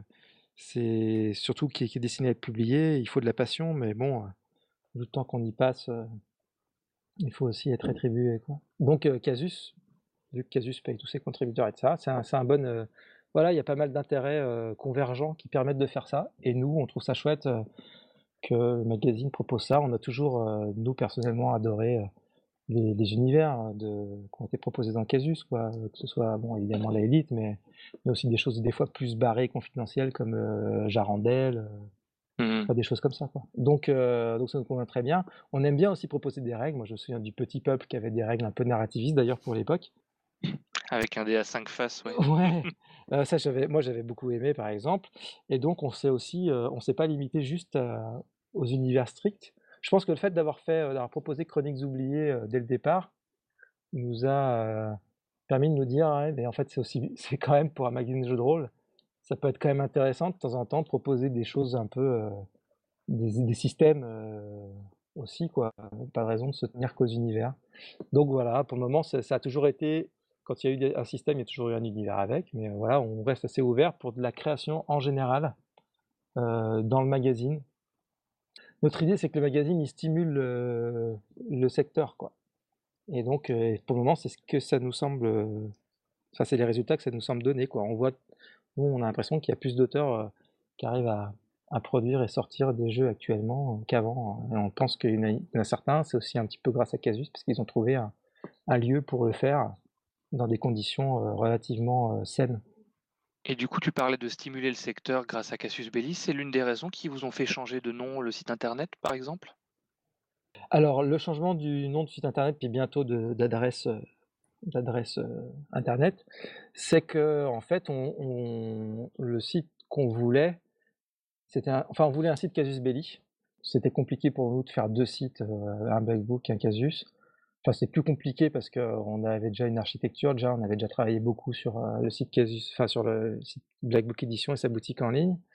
Donc on, et puis on a toujours assumé le fait que Blackbook et Casus, euh, voilà, c'était, c'était pas caché, quoi. C'était quelque chose qui était, qui était affiché, comme ça les gens savent, peuvent se faire une idée, ils savent qu'on est propriétaire, donc on trouve ça plus honnête aussi. Donc euh, on a imaginé un site Casus où les gens pourraient évidemment trouver les nouvelles comme avant qu'on faisait sur euh, l'actualité de la Book Edition, mais aussi où ils pourraient trouver euh, les informations des autres éditeurs. Et du coup, euh, c'est comme ça que le projet est arrivé. La boutique en ligne a toujours été un espace qui permettait le financement de nos projets. Hein. La boutique en ligne, on n'a jamais, jamais souhaité être une boutique en ligne au départ. On l'a fait par, par survie au, tout départ. Et aujourd'hui, c'est un, c'est plutôt un atout pour, bah, pour développer le JDR en général, parce que tout ce qu'on fait, nous, on a besoin de le financer, on, le finance en partie grâce au projet participatif et à la boutique en ligne. La boutique en ligne, c'est sa seule vocation. Ce qu'on dit des fois, c'est que chez nous, 100% de, de ce que les gens achètent sur notre boutique en ligne, ce sera réinvesti dans Casus Belli et le, et le jeu de rôle. Quoi. Il y a une implication de la rédaction dans les projets annexes au magazine, comme la chaîne YouTube ou le site internet, justement, et les news du site internet? Sur le principe, on aimerait, mais matériellement, pour le moment, euh, c'est pas, pas vraiment le cas. C'est-à-dire que moi, j'aurais, j'aurais souhaité euh, que, par exemple, fil d'info Casus, toutes les news euh, sur le, genre général, ben, soit, soit, puissent être prises en main, puissent être pris en main par, voilà, par des rédacteurs, etc. Alors, c'est arrivé ponctuellement qu'un rédacteur propose des news, mais en fait, ça reste un boulot un peu, ingrat, et puis tant qu'on n'a pas les financements pour ça, euh, c'est moi qui m'y colle. Mais, euh, et c'est un peu pareil pour les vidéos, c'est-à-dire que de par euh, la rédaction étant pas centrée sur Lyon, il y a, y, a, pas mal de contraintes géographiques. après, il y a les, du coup les contraintes économiques qui vont avec. Donc, pour le moment, la rédaction n'a pas été vraiment plus que ça mise à contribution. Ce serait notre souhait, mais après, il faut pouvoir le faire. quoi. Alors qu'on est toujours obligé de faire avec, nous on bricole, hein, on est obligé de faire avec les Mmh. moyens du bord. Alors quand on bricole, on essaie de faire un truc a l'air pro, etc. Donc on, on- voilà, sur la vidéo de Maxime Chatham, euh, nous paraît une vidéo quand même assez, assez chouette et tout. Mais bon, euh, c'est fait avec, euh, c'est fait quand même malgré tout avec les moyens d'un voilà, d'un tout petit éditeur qui essaie de se bouger, quoi. Donc, euh, donc voilà, à l'avenir, on espère que la rédaction euh, pourra s'impliquer dans tous ces projets-là euh, un peu plus que ça. Mais euh, bon, déjà, elle s'occupe du magazine, c'est déjà une... Ouais, donc l'idée, c'est déjà de proposer des, des, des, des supports et d'explorer ces supports et ensuite de voir comment les ouvrir et comment, euh, comment, comment trouver une manière euh, raisonnable de, de les de les financer. faire ouais. vivre, Ouais, ouais, exactement. les financer. Ouais, c'est vraiment ça, quoi. Donc, euh, des, des fois, les gens on peut avoir l'impression, par exemple, que d'ailleurs le, le navire Casus ou Black Book en général est fermé, mais en fait, on est ouvert au tout, à toutes les bonnes volontés et tous les projets qu'on nous propose. Notre, notre euh, ce qui fait que ça peut paraître des fois un peu fermé, c'est qu'on est exigeant sur la qualité finale qu'on veut pouvoir proposer aux gens, Euh, que ce soit euh, en termes de, pour les vidéos, en termes de qualité visuelle, etc., mais aussi en termes de de, façon dont on présente les choses au, public, quoi. Euh, honnête et connaisseuse des jeux, etc. Mais ça reste ouvert, quoi. Si vous avez euh, des idées, etc., il ne faut pas hésiter à nous proposer euh, des choses. hein. Ça, c'est c'est clair et net. Des fois, on est surpris de voir euh, soit des auteurs ou des choses comme ça, ou des gens qui ont des idées, pas oser de nous proposer, mais ils peuvent le faire, évidemment. Donc voilà, ça a vocation à se développer, mais on n'est pas dans, c'est pas la World Company, on n'a pas, on n'a pas la stratégie, le financement qui arrive avant et tout ça pour développer un plan marketing sur trois ans euh, qui nous permettrait de générer ensuite un bénéfice. Non, non, c'est vraiment, euh, voilà, c'est pas comme ça que ça se passe. Euh, les vidéos avec Maxime Chatham d'ailleurs sont faites vraiment dans notre état d'esprit à nous, c'est-à-dire l'opportunité de faire quelque chose de bien. On a sauté dessus parce que l'opportunité s'est présentée. Et du coup, tu parlais tout à l'heure, quand on parlait du, financement participatif, notamment en disant que Black Book euh, était dans une, situation financière plus stable ces derniers temps. Euh, L'utilisation, la réactivation et la redynamisation d'une appellation comme Cassius Belli, c'est un avantage économique pour, euh, Black Eh ben, en tout cas, pour nous, ça a été. euh, en fait, c'était, même si on. ah, je reprends un peu historiquement, mais on avait déjà publié un magazine avant Casus Belli qui s'appelait Black Box. Et on l'avait fait dans la même optique que Casus Belli. Il était ouvert à tous les éditeurs et tout ça. On parlait de beaucoup de choses. Qu'on avait déjà fait la preuve dans ces trois magazines, à mon sens, de notre ouverture d'esprit. Mais euh, bizarrement, tant qu'on était sous le sigle Black Book Edition, les gens ne croyaient pas. Peut-être que le logo noir, euh, les hommes en costard noir, alors c'est une référence à un jeu de rôle en fait, c'est pas une référence à nous comme on s'imagine. Mais bref. Et du coup, euh, le fait d'avoir la bannière Casus Belli, et puis aussi de faire nos preuves euh, quand même dans le magazine, a vraiment, euh, je pense, convaincu plus de gens, ou faire remarquer à plus de gens cet état d'esprit-là. Et donc pour nous, c'était ça l'atout numéro un, c'est d'arriver à convaincre de cette euh, qu'on avait vraiment cet esprit casus d'ouverture, etc. Donc donc c'est à, la fin, je pense que c'est un un avantage aussi en termes économiques, quoi, parce que ça a des retombées, ça.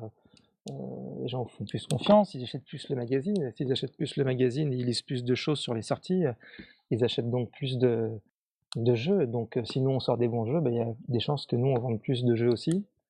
Donc, dans cette optique-là, c'est un avantage marketing.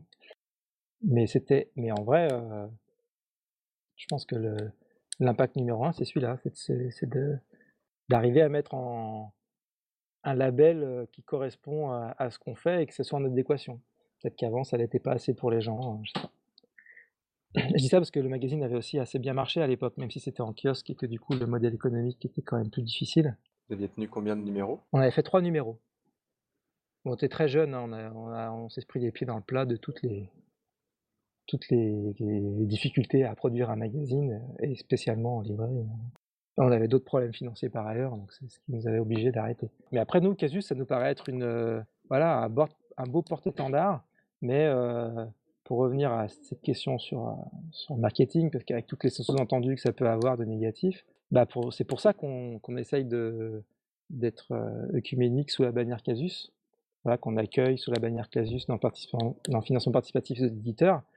C'est que notre idée à nous, c'est qu'effectivement tout ce que peut apporter Casus en termes d'image bénéficie à l'ensemble du secteur. Notre idée étant celle que je vous ai dit juste avant, c'est-à-dire que si le secteur se porte mieux, et ben nous on ira mieux aussi et charge à chacun de faire les meilleurs jeux pour en capter la plus, la plus grande part. Mais on a notre analyse de, des années, ce qui a conduit aux années noires du JDR, parmi les choses qu'on jouait aussi, nous on pense que les bisbilles entre, éditeurs, euh, les guéguerres, euh, les petits Sim Rose, euh, des cartes et autres, enfin bref, avant, on pense que ça c'est euh, de nature, euh, quand, notamment quand le milieu est fragilisé, à pourrir la situation. Donc nous on veut pas, on veut plutôt qu'il y ait une, bonne ambiance, etc. Et que le jour où il y a des difficultés, euh, cette bonne ambiance-là euh, permette de soutenir, euh, soutenir l'activité euh, plutôt qu'au contraire de la précipiter. euh. Dans une spirale négative.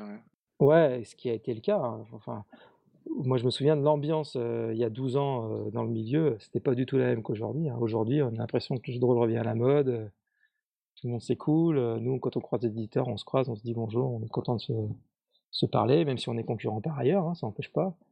Bon, il y a 10 ans, c'était morose. il y avait encore beaucoup de de- d'histoires entre éditeurs personnels, etc., que- dont on n'a pas vendre public, mais qui se ressentent sur les, qui se ressentent vraiment sur le marché.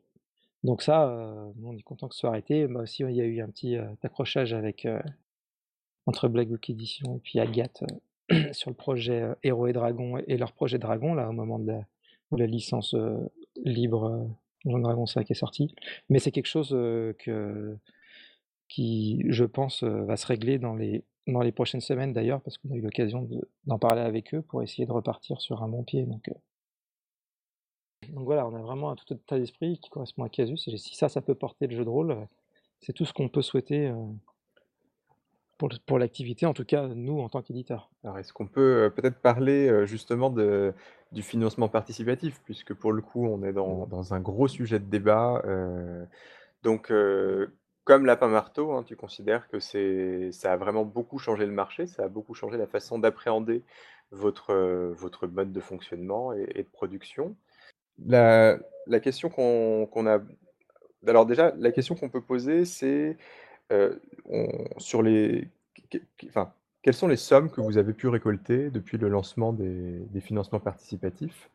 C'est pas bien de me poser des questions comme ça parce qu'en termes de calcul mental, je suis pas très bon. Mais par contre, on peut voir sur le site. hein, Ouais. euh, euh, si je fais un rapide truc, euh, je suis. Ah, moi, j'avais un petit, fait- j'avais fait un petit calcul pour le coup. Les sommes levées pour les projets BBE euh, de- depuis le début, avant la précommande participative Chroniques oubliées, Ouais, pour le compagnon, c'était 1 87 000 euros. voilà, sur trois ans, c'est ça. hein. Et sur trois ans, c'est ça. Et la levée pour les autres éditeurs, c'est 470 412 euros. Voilà. Donc, euh, bon, alors ça, ça fait, ça fait toujours. C'est vrai qu'un million d'euros, Ouais, moi-même, c'est des ça sommes me- qui impressionnent. On pense aux millionnaires, on pense aux jeux à gratter. Moi, moi-même, ça m'impressionne.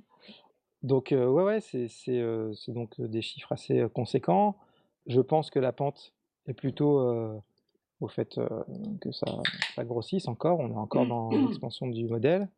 On ne sait pas jusqu'à quand ça, ça le sera, on, on verra. Mais c'est ce qui a changé, surtout grâce à ça.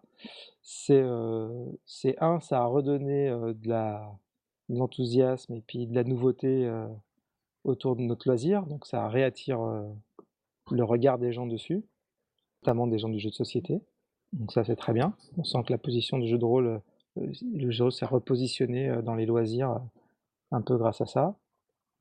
Et aussi, je pense au fait que Casus Belli soit disponible dans, dans les boutiques, mais quand même grâce à ça. Et, euh, et l'autre chose que ça a changé bah, bah, pour les éditeurs, c'est le fait de, vu que c'est très dur de ne pas perdre d'argent déjà avec une production de jeu de rôle, le fait d'avoir ce système-là, quand il est bien maîtrisé, hein, quand on n'offre pas euh, non plus des choses délirantes, etc., bah en fait, ça permet tout simplement de, à là où avant vous perdiez euh, peut-être pas beaucoup d'argent, mais vous en perdiez à chaque fois, et ben grâce à, en passant en direct, euh, grâce au crowdfunding, bah vous êtes, à- vous êtes maintenant passé un peu au-dessus. Donc euh, vous pouvez, euh, vous pouvez euh, gagner un peu d'argent, réinvestir dans d'autres projets, voilà, être un peu plus stable, quoi. C'est vraiment ce basculement-là que ça que ça a provoqué, à mon avis, pour les éditeurs. Il y a une chose intéressante qui a été dite récemment sur le forum Cassius No, c'est, euh, je je crois que c'est David qui en parlait, qui disait que notamment la boîte, euh, d'initiation des Chroniques oubliées n'avait pu être financée que parce qu'elle était accolée aux compagnons et du coup, pareil pour la boîte de financement Héros et Dragons. Donc du coup, ça vous permet aussi de de vous engager dans des projets comme ça sur l'initiation en profitant de des effets d'engouement autour de d'autres produits que vous couplez? Alors voilà, les effets d'engouement pour d'autres produits, ça c'est sûr. Par contre, je pense que sur, heu, Chroniques oubliées, c'est pas exactement ça qu'il a voulu dire parce que c'est plutôt l'inverse. C'est-à-dire que nous, la boîte d'initiation elle s'est déjà très bien vendue, heu, par le passé. Donc en la ressortant, on on est assez sûr de de des ventes qu'on va faire. Donc en fait, on s'est plutôt servi de la boîte d'initiation pour aider à, financer le projet du compagnon, qui était là le premier bouquin de règles pour Chroniques oubliées. Chroniques oubliées, vu que c'est un jeu avec des règles très simples, on n'était pas persuadé euh, forcément que les gens, euh, enfin à quel point les gens euh, seraient prêts à, financer un ouvrage de règles. Donc on s'est plutôt servi de la boîte d'initiation dans ce cas-là pour soutenir la publication du compagnon. Effectivement, voilà, on essaye de créer des cercles vertueux, c'est-à-dire on a des produits moins rentables qu'on veut faire quand même. Ben grâce au financement participatif, on peut les sortir alors que peut-être on aurait été obligé d'arrêter. Là, je pense par exemple à la gamme Eclipse Phase, le dernier supplément. En temps normal, il y, a, il y a six ans, on aurait été obligé d'arrêter. quoi. Alors que là, on a réussi à remobiliser un peu en plus le, des, joueurs ou les gens qui sont sont intéressés par Eclipse Phase. Du coup, on a réussi à financer notre supplément et même à, en refinancer un deuxième derrière.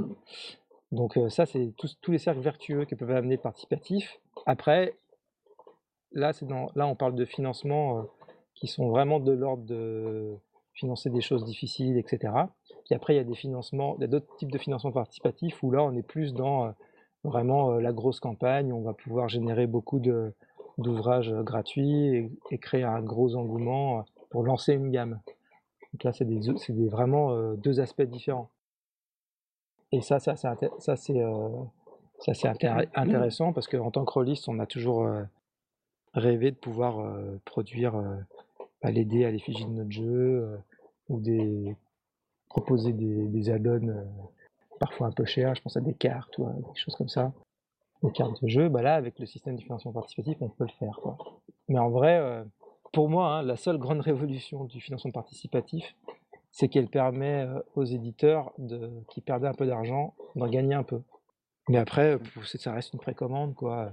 On n'est pas dans des. Voilà, ça existait déjà par le passé.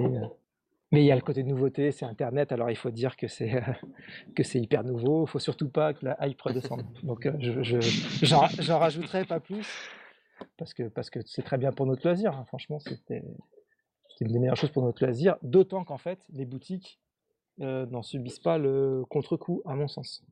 C'était ça, à mon avis, le, seul euh, vrai aspect. Euh, tous les débats autour du crowdfunding, pour moi, le seul légitime, c'est la question de la boutique, la place de la boutique dans tout ça. Mais tout, tout, tout le reste, après, c'est des histoires de faire des bons produits ou pas, faire des produits conformes ou pas, mais c'est des, questions qui se posent aussi dans le circuit classique en fait. Hein.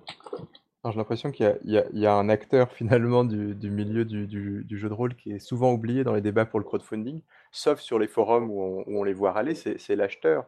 Et la question qu'on a envie de poser, c'est on, voit très très bien l'avantage en termes de pour les producteurs de livres et de jeux de passer par le crowdfunding, mais quel est l'avantage pour l'acheteur qui va devoir avancer l'argent qui va subir un aléa en termes de qualité de l'ouvrage, qu'il ne peut pas connaître a priori, et en termes de date de sortie, alors même si vous permettez des, remboursements euh, en cas de retard. Donc, est-ce que, voilà, du point de vue du, pur consommateur, est-ce qu'on a vraiment un avantage au, crowdfunding? Ah bah Moi, je vois que, que des avantages, a priori. Hein.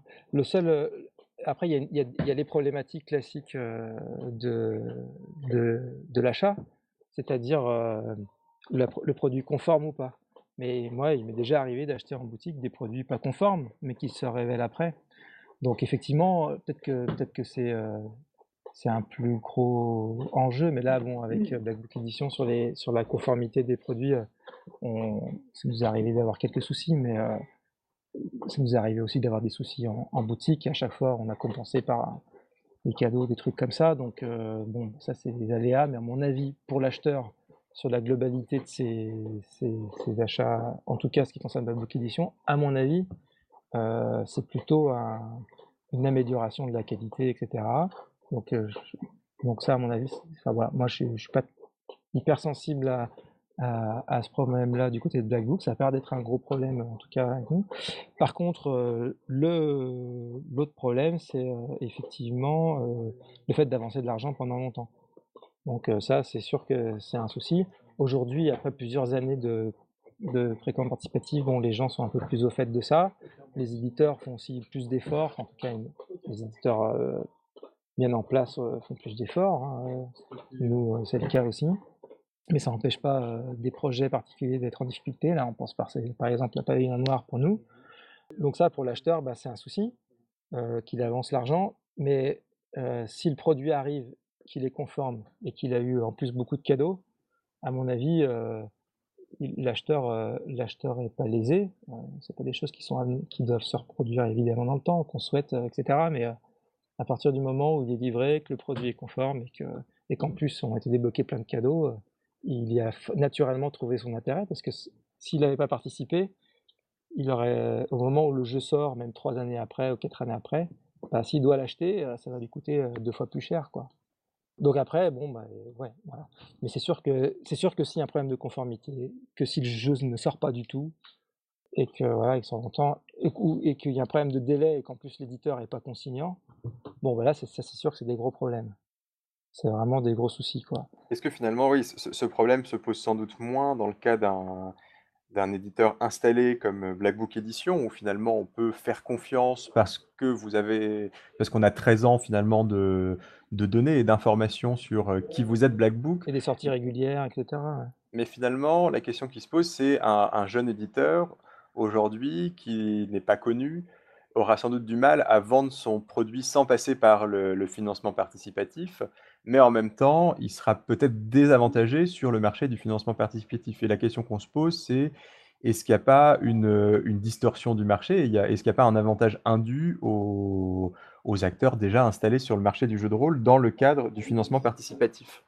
Bah, c'est une vision des choses. Moi, j'aurais plutôt la vision inverse, c'est-à-dire que le financement participatif a fait rêver aux gens qu'on pouvait devenir éditeur sans l'être Mmh eh bien, la réponse est non. Pour être éditeur, il faut être éditeur, c'est un métier, quoi. Enfin, financement participatif ou pas. Du coup, euh, c'est ça le problème de perception, c'est-à-dire qu'on a cru à quelque chose, mais qui n'existait pas avant, et qui soudainement euh, pourrait exister euh, comme ça. Alors, il le peut de cette manière, parce qu'un auteur va pouvoir, va pouvoir essayer de le faire, et s'il en a les capacités d'éditeur, bah, il va pouvoir faire son truc. Et surtout, il va pouvoir avoir de l'argent au départ, alors qu'il faut demander aux banques et que les banques prêtent plus. Mais en vrai, la situation, les problématiques d'avant et d'après sont, sont les mêmes. C'est un nouvel outil qui génère des, des nouveaux modes de, consommation surtout, mais après, bon, bah, c'est toujours pareil. Pour savoir, faire pour savoir publier un jeu, ça demande des compétences et de l'argent. Ça n'a pas, ça pas changé en fait. Et donc, naturellement, par nature, l'éditeur installé, il est avantagé. ou alors, il faudrait dire, bah, euh, le dans, les, dans la loi euh, française, il faudrait dire le financement participatif n'est autorisé que euh, pour les gens qui essayent de se lancer. Mmh oui, bon, ça, ça, arrivera sans doute pas. Mais... voilà, en fait, quand on sait qu'en fait le crowdfunding, c'est d'abord quelque chose qui, qui se développe dans la finance, en fait, personne ne le voit, mais apparemment c'est très, très, très développé dans la finance. Bon, bah, on sent que pas forcément la logique Actuel. Alors après, ce qui est sûr, c'est qu'au moment où, au, début du, phénomène, euh, ça a permis, vu que les portes étaient grandes ouvertes et que les éditeurs s'étaient pas engouffrés dedans, ça a permis effectivement à des auteurs d'émerger. Euh, mais comme un nouveau jeu de qualité va permettre à un nouvel éditeur de se lancer et d'émerger. Mais après, forcément, ça, reste, on reste dans un processus économique euh, classique. Hein. De toute façon, on vend des ouvrages aux gens, hein, donc c'est voilà, il y a des fonctionnements on ne peut pas sortir, quoi. Et du coup, une plateforme de financement participatif comme celle de Blackbook, c'est pas aussi un bon moyen pour certains éditeurs qui n'ont pas encore publié de d'être déjà validés. Je pense à Ecrim notamment, qui, qui a une première publication, il me semble, d'un éditeur ou Alors Écrime, non, c'est pas une première publication parce que c'est le Matago qui le fait. Ah, c'est le Matago, euh, Matago, ouais, ouais. qui, qui est un éditeur euh, confirmé euh, et même, même dans le jeu de rôle, hein, parce qu'ils ont sorti quelques beaux produits euh, par ailleurs. Autant pour moi. Je- après, enfin, pour nous, euh, c'est ça, ça d'être éditeur. C'est-à-dire que dans notre idée, euh, s'il y a un, auteur, parce qu'on parlait beaucoup d'auteurs hein, au, moment du financement participatif, l'auteur qui se passe de l'éditeur et donc qui peut éditer son jeu lui-même. Mais nous, à cet auteur-là, on lui dit, mais euh, bah, propose-nous ton jeu, on va t'aider à faire le jeu de, le jeu dont tu rêves et qui, peut marcher. Et on va le faire en financement participatif ensemble. Et en fait, tu vas gagner plus d'argent que si tu t'étais tapé tout le boulot avec toutes les galères. Voilà, ça c'est ce qu'on pense. Nous, c'est ça, mais c'est ça le métier d'éditeur. Comme quand il n'y avait pas le financement participatif, tu es un auteur, tu vas vendre au début en direct euh, dans, euh, dans les conventions, euh, voilà, essayer de vendre sur Internet, machin. Bah, alors l'éditeur, c'est ça, c'est de se dire, mais, écoute, tu fais ça, mais en fait, tu t'occupes plus que de ce, que, ce pourquoi tu es bon et que tu aimes faire. Et nous, on l'édite. Et en fait, tu vas, tu vas euh, aussi gagner plus d'argent. Un bon éditeur, c'est ça. Vraiment, à mon sens, c'est ça. Et nous, c'est ce qu'on ce qu'on essaye de faire. C'est-à-dire que vraiment, un auteur qui veut se lancer en participatif, c'est ça très bien, qu'il y ait des gens qui veulent maîtriser leur chaîne de bout en bout. Mais il se trouve qu'à Black Book Edition, nous, la façon dont on travaille avec les auteurs, c'est que les auteurs, ils sont vraiment euh, étroitement euh, liés à toute la conception du projet, euh, jusqu'aux illustrations, etc. Et donc, à notre Mhm. sens, un auteur qui travaille avec nous, il va pouvoir faire ce qu'il aurait fait tout seul, en s'évitant les galères, en n'étant pas obligé de se taper euh, toute la comptabilité, en n'étant pas euh, obligé de se taper toute la promotion. Et au final, il vendra suffisamment plus avec nous grâce à tout notre travail euh, d'éditeur que s'il était passé tout seul. Alors bien sûr, la somme affichée au départ, s'il était passé tout seul en financement participatif, il dit ouais mais j'ai gagné de temps en financement participatif. Mais si tu enlèves tous les envois par la poste, euh, toutes, euh, tous les aléas, euh, toutes les taxes euh, auxquelles on- il n'a pas pensé, ou tous les trucs comme ça, et ben en fait, euh, ce qui va lui rester par rapport au temps qu'il y a passé, euh, c'est peut-être plus intéressant de passer par un éditeur euh, confirmé. Quoi. Ouais, si on regarde le, le taux de rémunération horaire finalement de, de l'auteur, il vaut peut-être mieux passer par un éditeur que de s'auto-éditer. Après, par contre, pour un éditeur qui veut se lancer, bon, bah, qui, voilà, qui, prépare un projet d'édition, là, par contre, c'est très, très efficace. Mais, on, mais finalement, on retombe sur, le, sur la situation où, en fait, vu que les banques prêtent plus, euh, voilà. Mais un, éditeur qui veut se monter sérieusement, avant, il allait voir une banque et la banque lui prêtait de l'argent et il pouvait commencer son activité. C'est juste que l'économie a changé, euh, la banque prête plus. euh, Bon, bah, grâce au crowdfunding, il y a l'argent pour se lancer. Et puis, il y a un effet de, de marketing, tout ça, qui permet effectivement un lancement aussi plus rapide, je pense. Si, si le, pro- si le projet est efficace et fonctionne bien. C'est aujourd'hui l'une des grandes sources et l'un des grands moyens de communication finalement, Voilà, le, le ouais, tout à fait. Euh, je pense que c'est ça, euh, enfin, ouais. C'est le paramètre euh, vis-à-vis de, ouais, du, pour trouver son client, quoi, qui, qui qui est nouveau. Quoi. Un de vos crowdfunding qui, qui nous semble un petit peu atypique, euh, d'abord par, euh, par, son, par son succès, mais par sa, par sa démarche, c'est le crowdfunding de Héros et Dragons. Des Héros et Dragons, c'est finalement l'utilisation des règles du, du SRD, donc les règles de base qui ont été mises en libre de droit de Donjons et Dragons 5e édition. Et euh, à- dès, le, enfin, disons le, dès la semaine de l'annonce de mise euh, libre de droit les règles de base de Donjons et Dragons 5e édition, vous avez annoncé un, un financement participatif. Et est-ce qu'il n'y a pas ici, enfin voilà, pour- quel était le sens de cette démarche? Est-ce qu'il n'y avait pas ici une, une volonté d'être les premiers à proposer un jeu Don- Donjons et Dragons 5 Et est-ce que le financement participatif ne permet pas quelque chose d'inédit? Enfin, et une, une stratégie, disons, euh, nouvelle dans le, le marché du jeu de rôle? Actuellement, ça, ça peut changer dans l'avenir, mais actuellement, ce que, la vision que j'en ai, c'est que c'est euh, une conjonction d'événements, euh, une conjonction un peu d'événements euh, inédits, enfin pas très courants. C'est-à-dire, pour que, pour que l'histoire Héros et Dragons naisse telle qu'elle, qu'elle- telle qu'on l'a vécue, il fallait que, le pré- que la précommande participative existe, enfin, que le crowdfunding existe, Oui. Il fallait qu'un auteur américain propose ses règles euh, en licence libre, Mmh enfin qu'un énorme éditeur américain propose les règles d'un des jeux les plus joués au monde, enfin d'une des versions Mmh plus jouées au monde en, finance, en, en licence libre. Mais il fallait pas que ça. Il fallait aussi que ces gros, ces gros éditeurs américains aient eu l'idée saugrenue de jamais traduire son jeu. Oui, oui, oui. Et en fait, cette conjonction-là me paraît euh, bon, euh, déjà inédite Mmh et euh, pas forcément euh, reproductible facilement.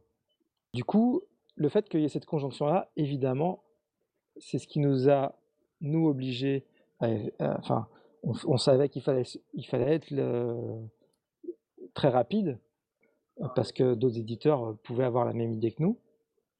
Donc ça, c'était évident. D'ailleurs, ça s'est trouvé le cas. On s'attendait à ce qu'il y ait un autre édi- au moins un autre éditeur euh, Et sur donc ça a été Agathe qui Ça a été proposait Agathe Dragon. avec, avec le projet Dragon.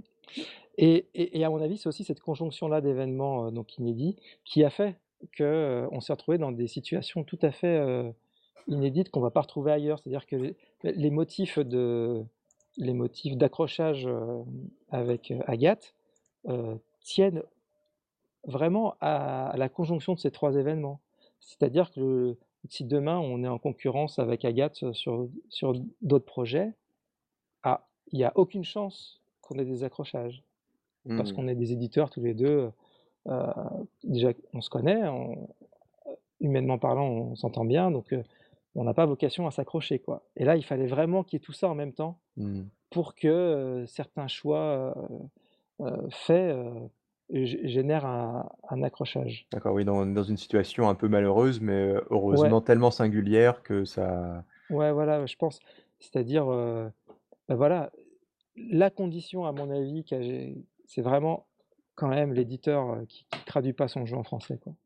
Parce que du coup, ça devient un enjeu majeur, mais du coup, en l'offrant à tout le monde, surtout dans cette situation inédite où chacun euh, peut le traduire, doit être le premier. Et donc, quand on traduit, vu que vu qu'en France, euh, la législation sur les glossaires, elle est très différente des États-Unis, tout le monde ne peut pas utiliser les mêmes termes, donc ça génère un, un nouveau problème. Enfin, vraiment, il y a vraiment une conjonction d'événements euh, particuliers, quoi. Je pense que c'est un problème qui, qui va être mis, euh, enfin, que les éditeurs ont pris à bras le corps, là, euh, D'accord. Agathe et Black Book. Donc, euh, tout, euh, ça n'a pas été acté, hein, mais si ça, ça, ça finit par être acté, euh, ce sera plutôt, euh, voilà, chacun a fait la part euh, de la problématique, euh, s'est rencontré et, a décidé, et, souhaite vraiment passer à autre chose euh, de plus positif. hein. Bon, on est content de savoir que, que la, hache de guerre est, enterrée. Alors, euh, bah, bah, écoute, euh, c'est le moment de te, remercier chaleureusement pour, euh, pour cette interview. euh, merci beaucoup. Euh, donc, euh, si les, auditeurs veulent te croiser, tu seras présent, je, je pense, à Octogone début, euh, début octobre. Et quel est le prochain produit que vous allez sortir? À part euh, Alors, il y a, Belli, il y a de euh, nouveaux numéro casus 20. belli. D'ici là, il y aura pas mal de choses qui, seront, qui ont été financées par des financements participatifs, euh, comme Skull and Shackles, la campagne euh, Pathfinder. hein. Et puis, euh, il y aura aussi sans doute des, de nouveaux suppléments qui étaient en précommande jusqu'à présent. Donc le bestiaire de, pour Numenera, et puis les derniers suppléments à Cliffside qui s'appelle Rimward. Voilà. Mais je tiens aussi à signaler que je- on sera présent aux Utopiales de Nantes euh, également cette année. Ah, formidable, c'est une, convention qu'on conseille énormément. euh, Voilà, ça fait longtemps qu'on nous en parle, donc on va, c'est une de nos, con- de nos conventions préférées. euh. voilà, ce sera la première fois qu'on y va, mais on est très content d'y aller. Eh ben, merci beaucoup et bonne fin de journée et bonne continuation à toi. C'est moi, bonne fin de journée à vous. Salut.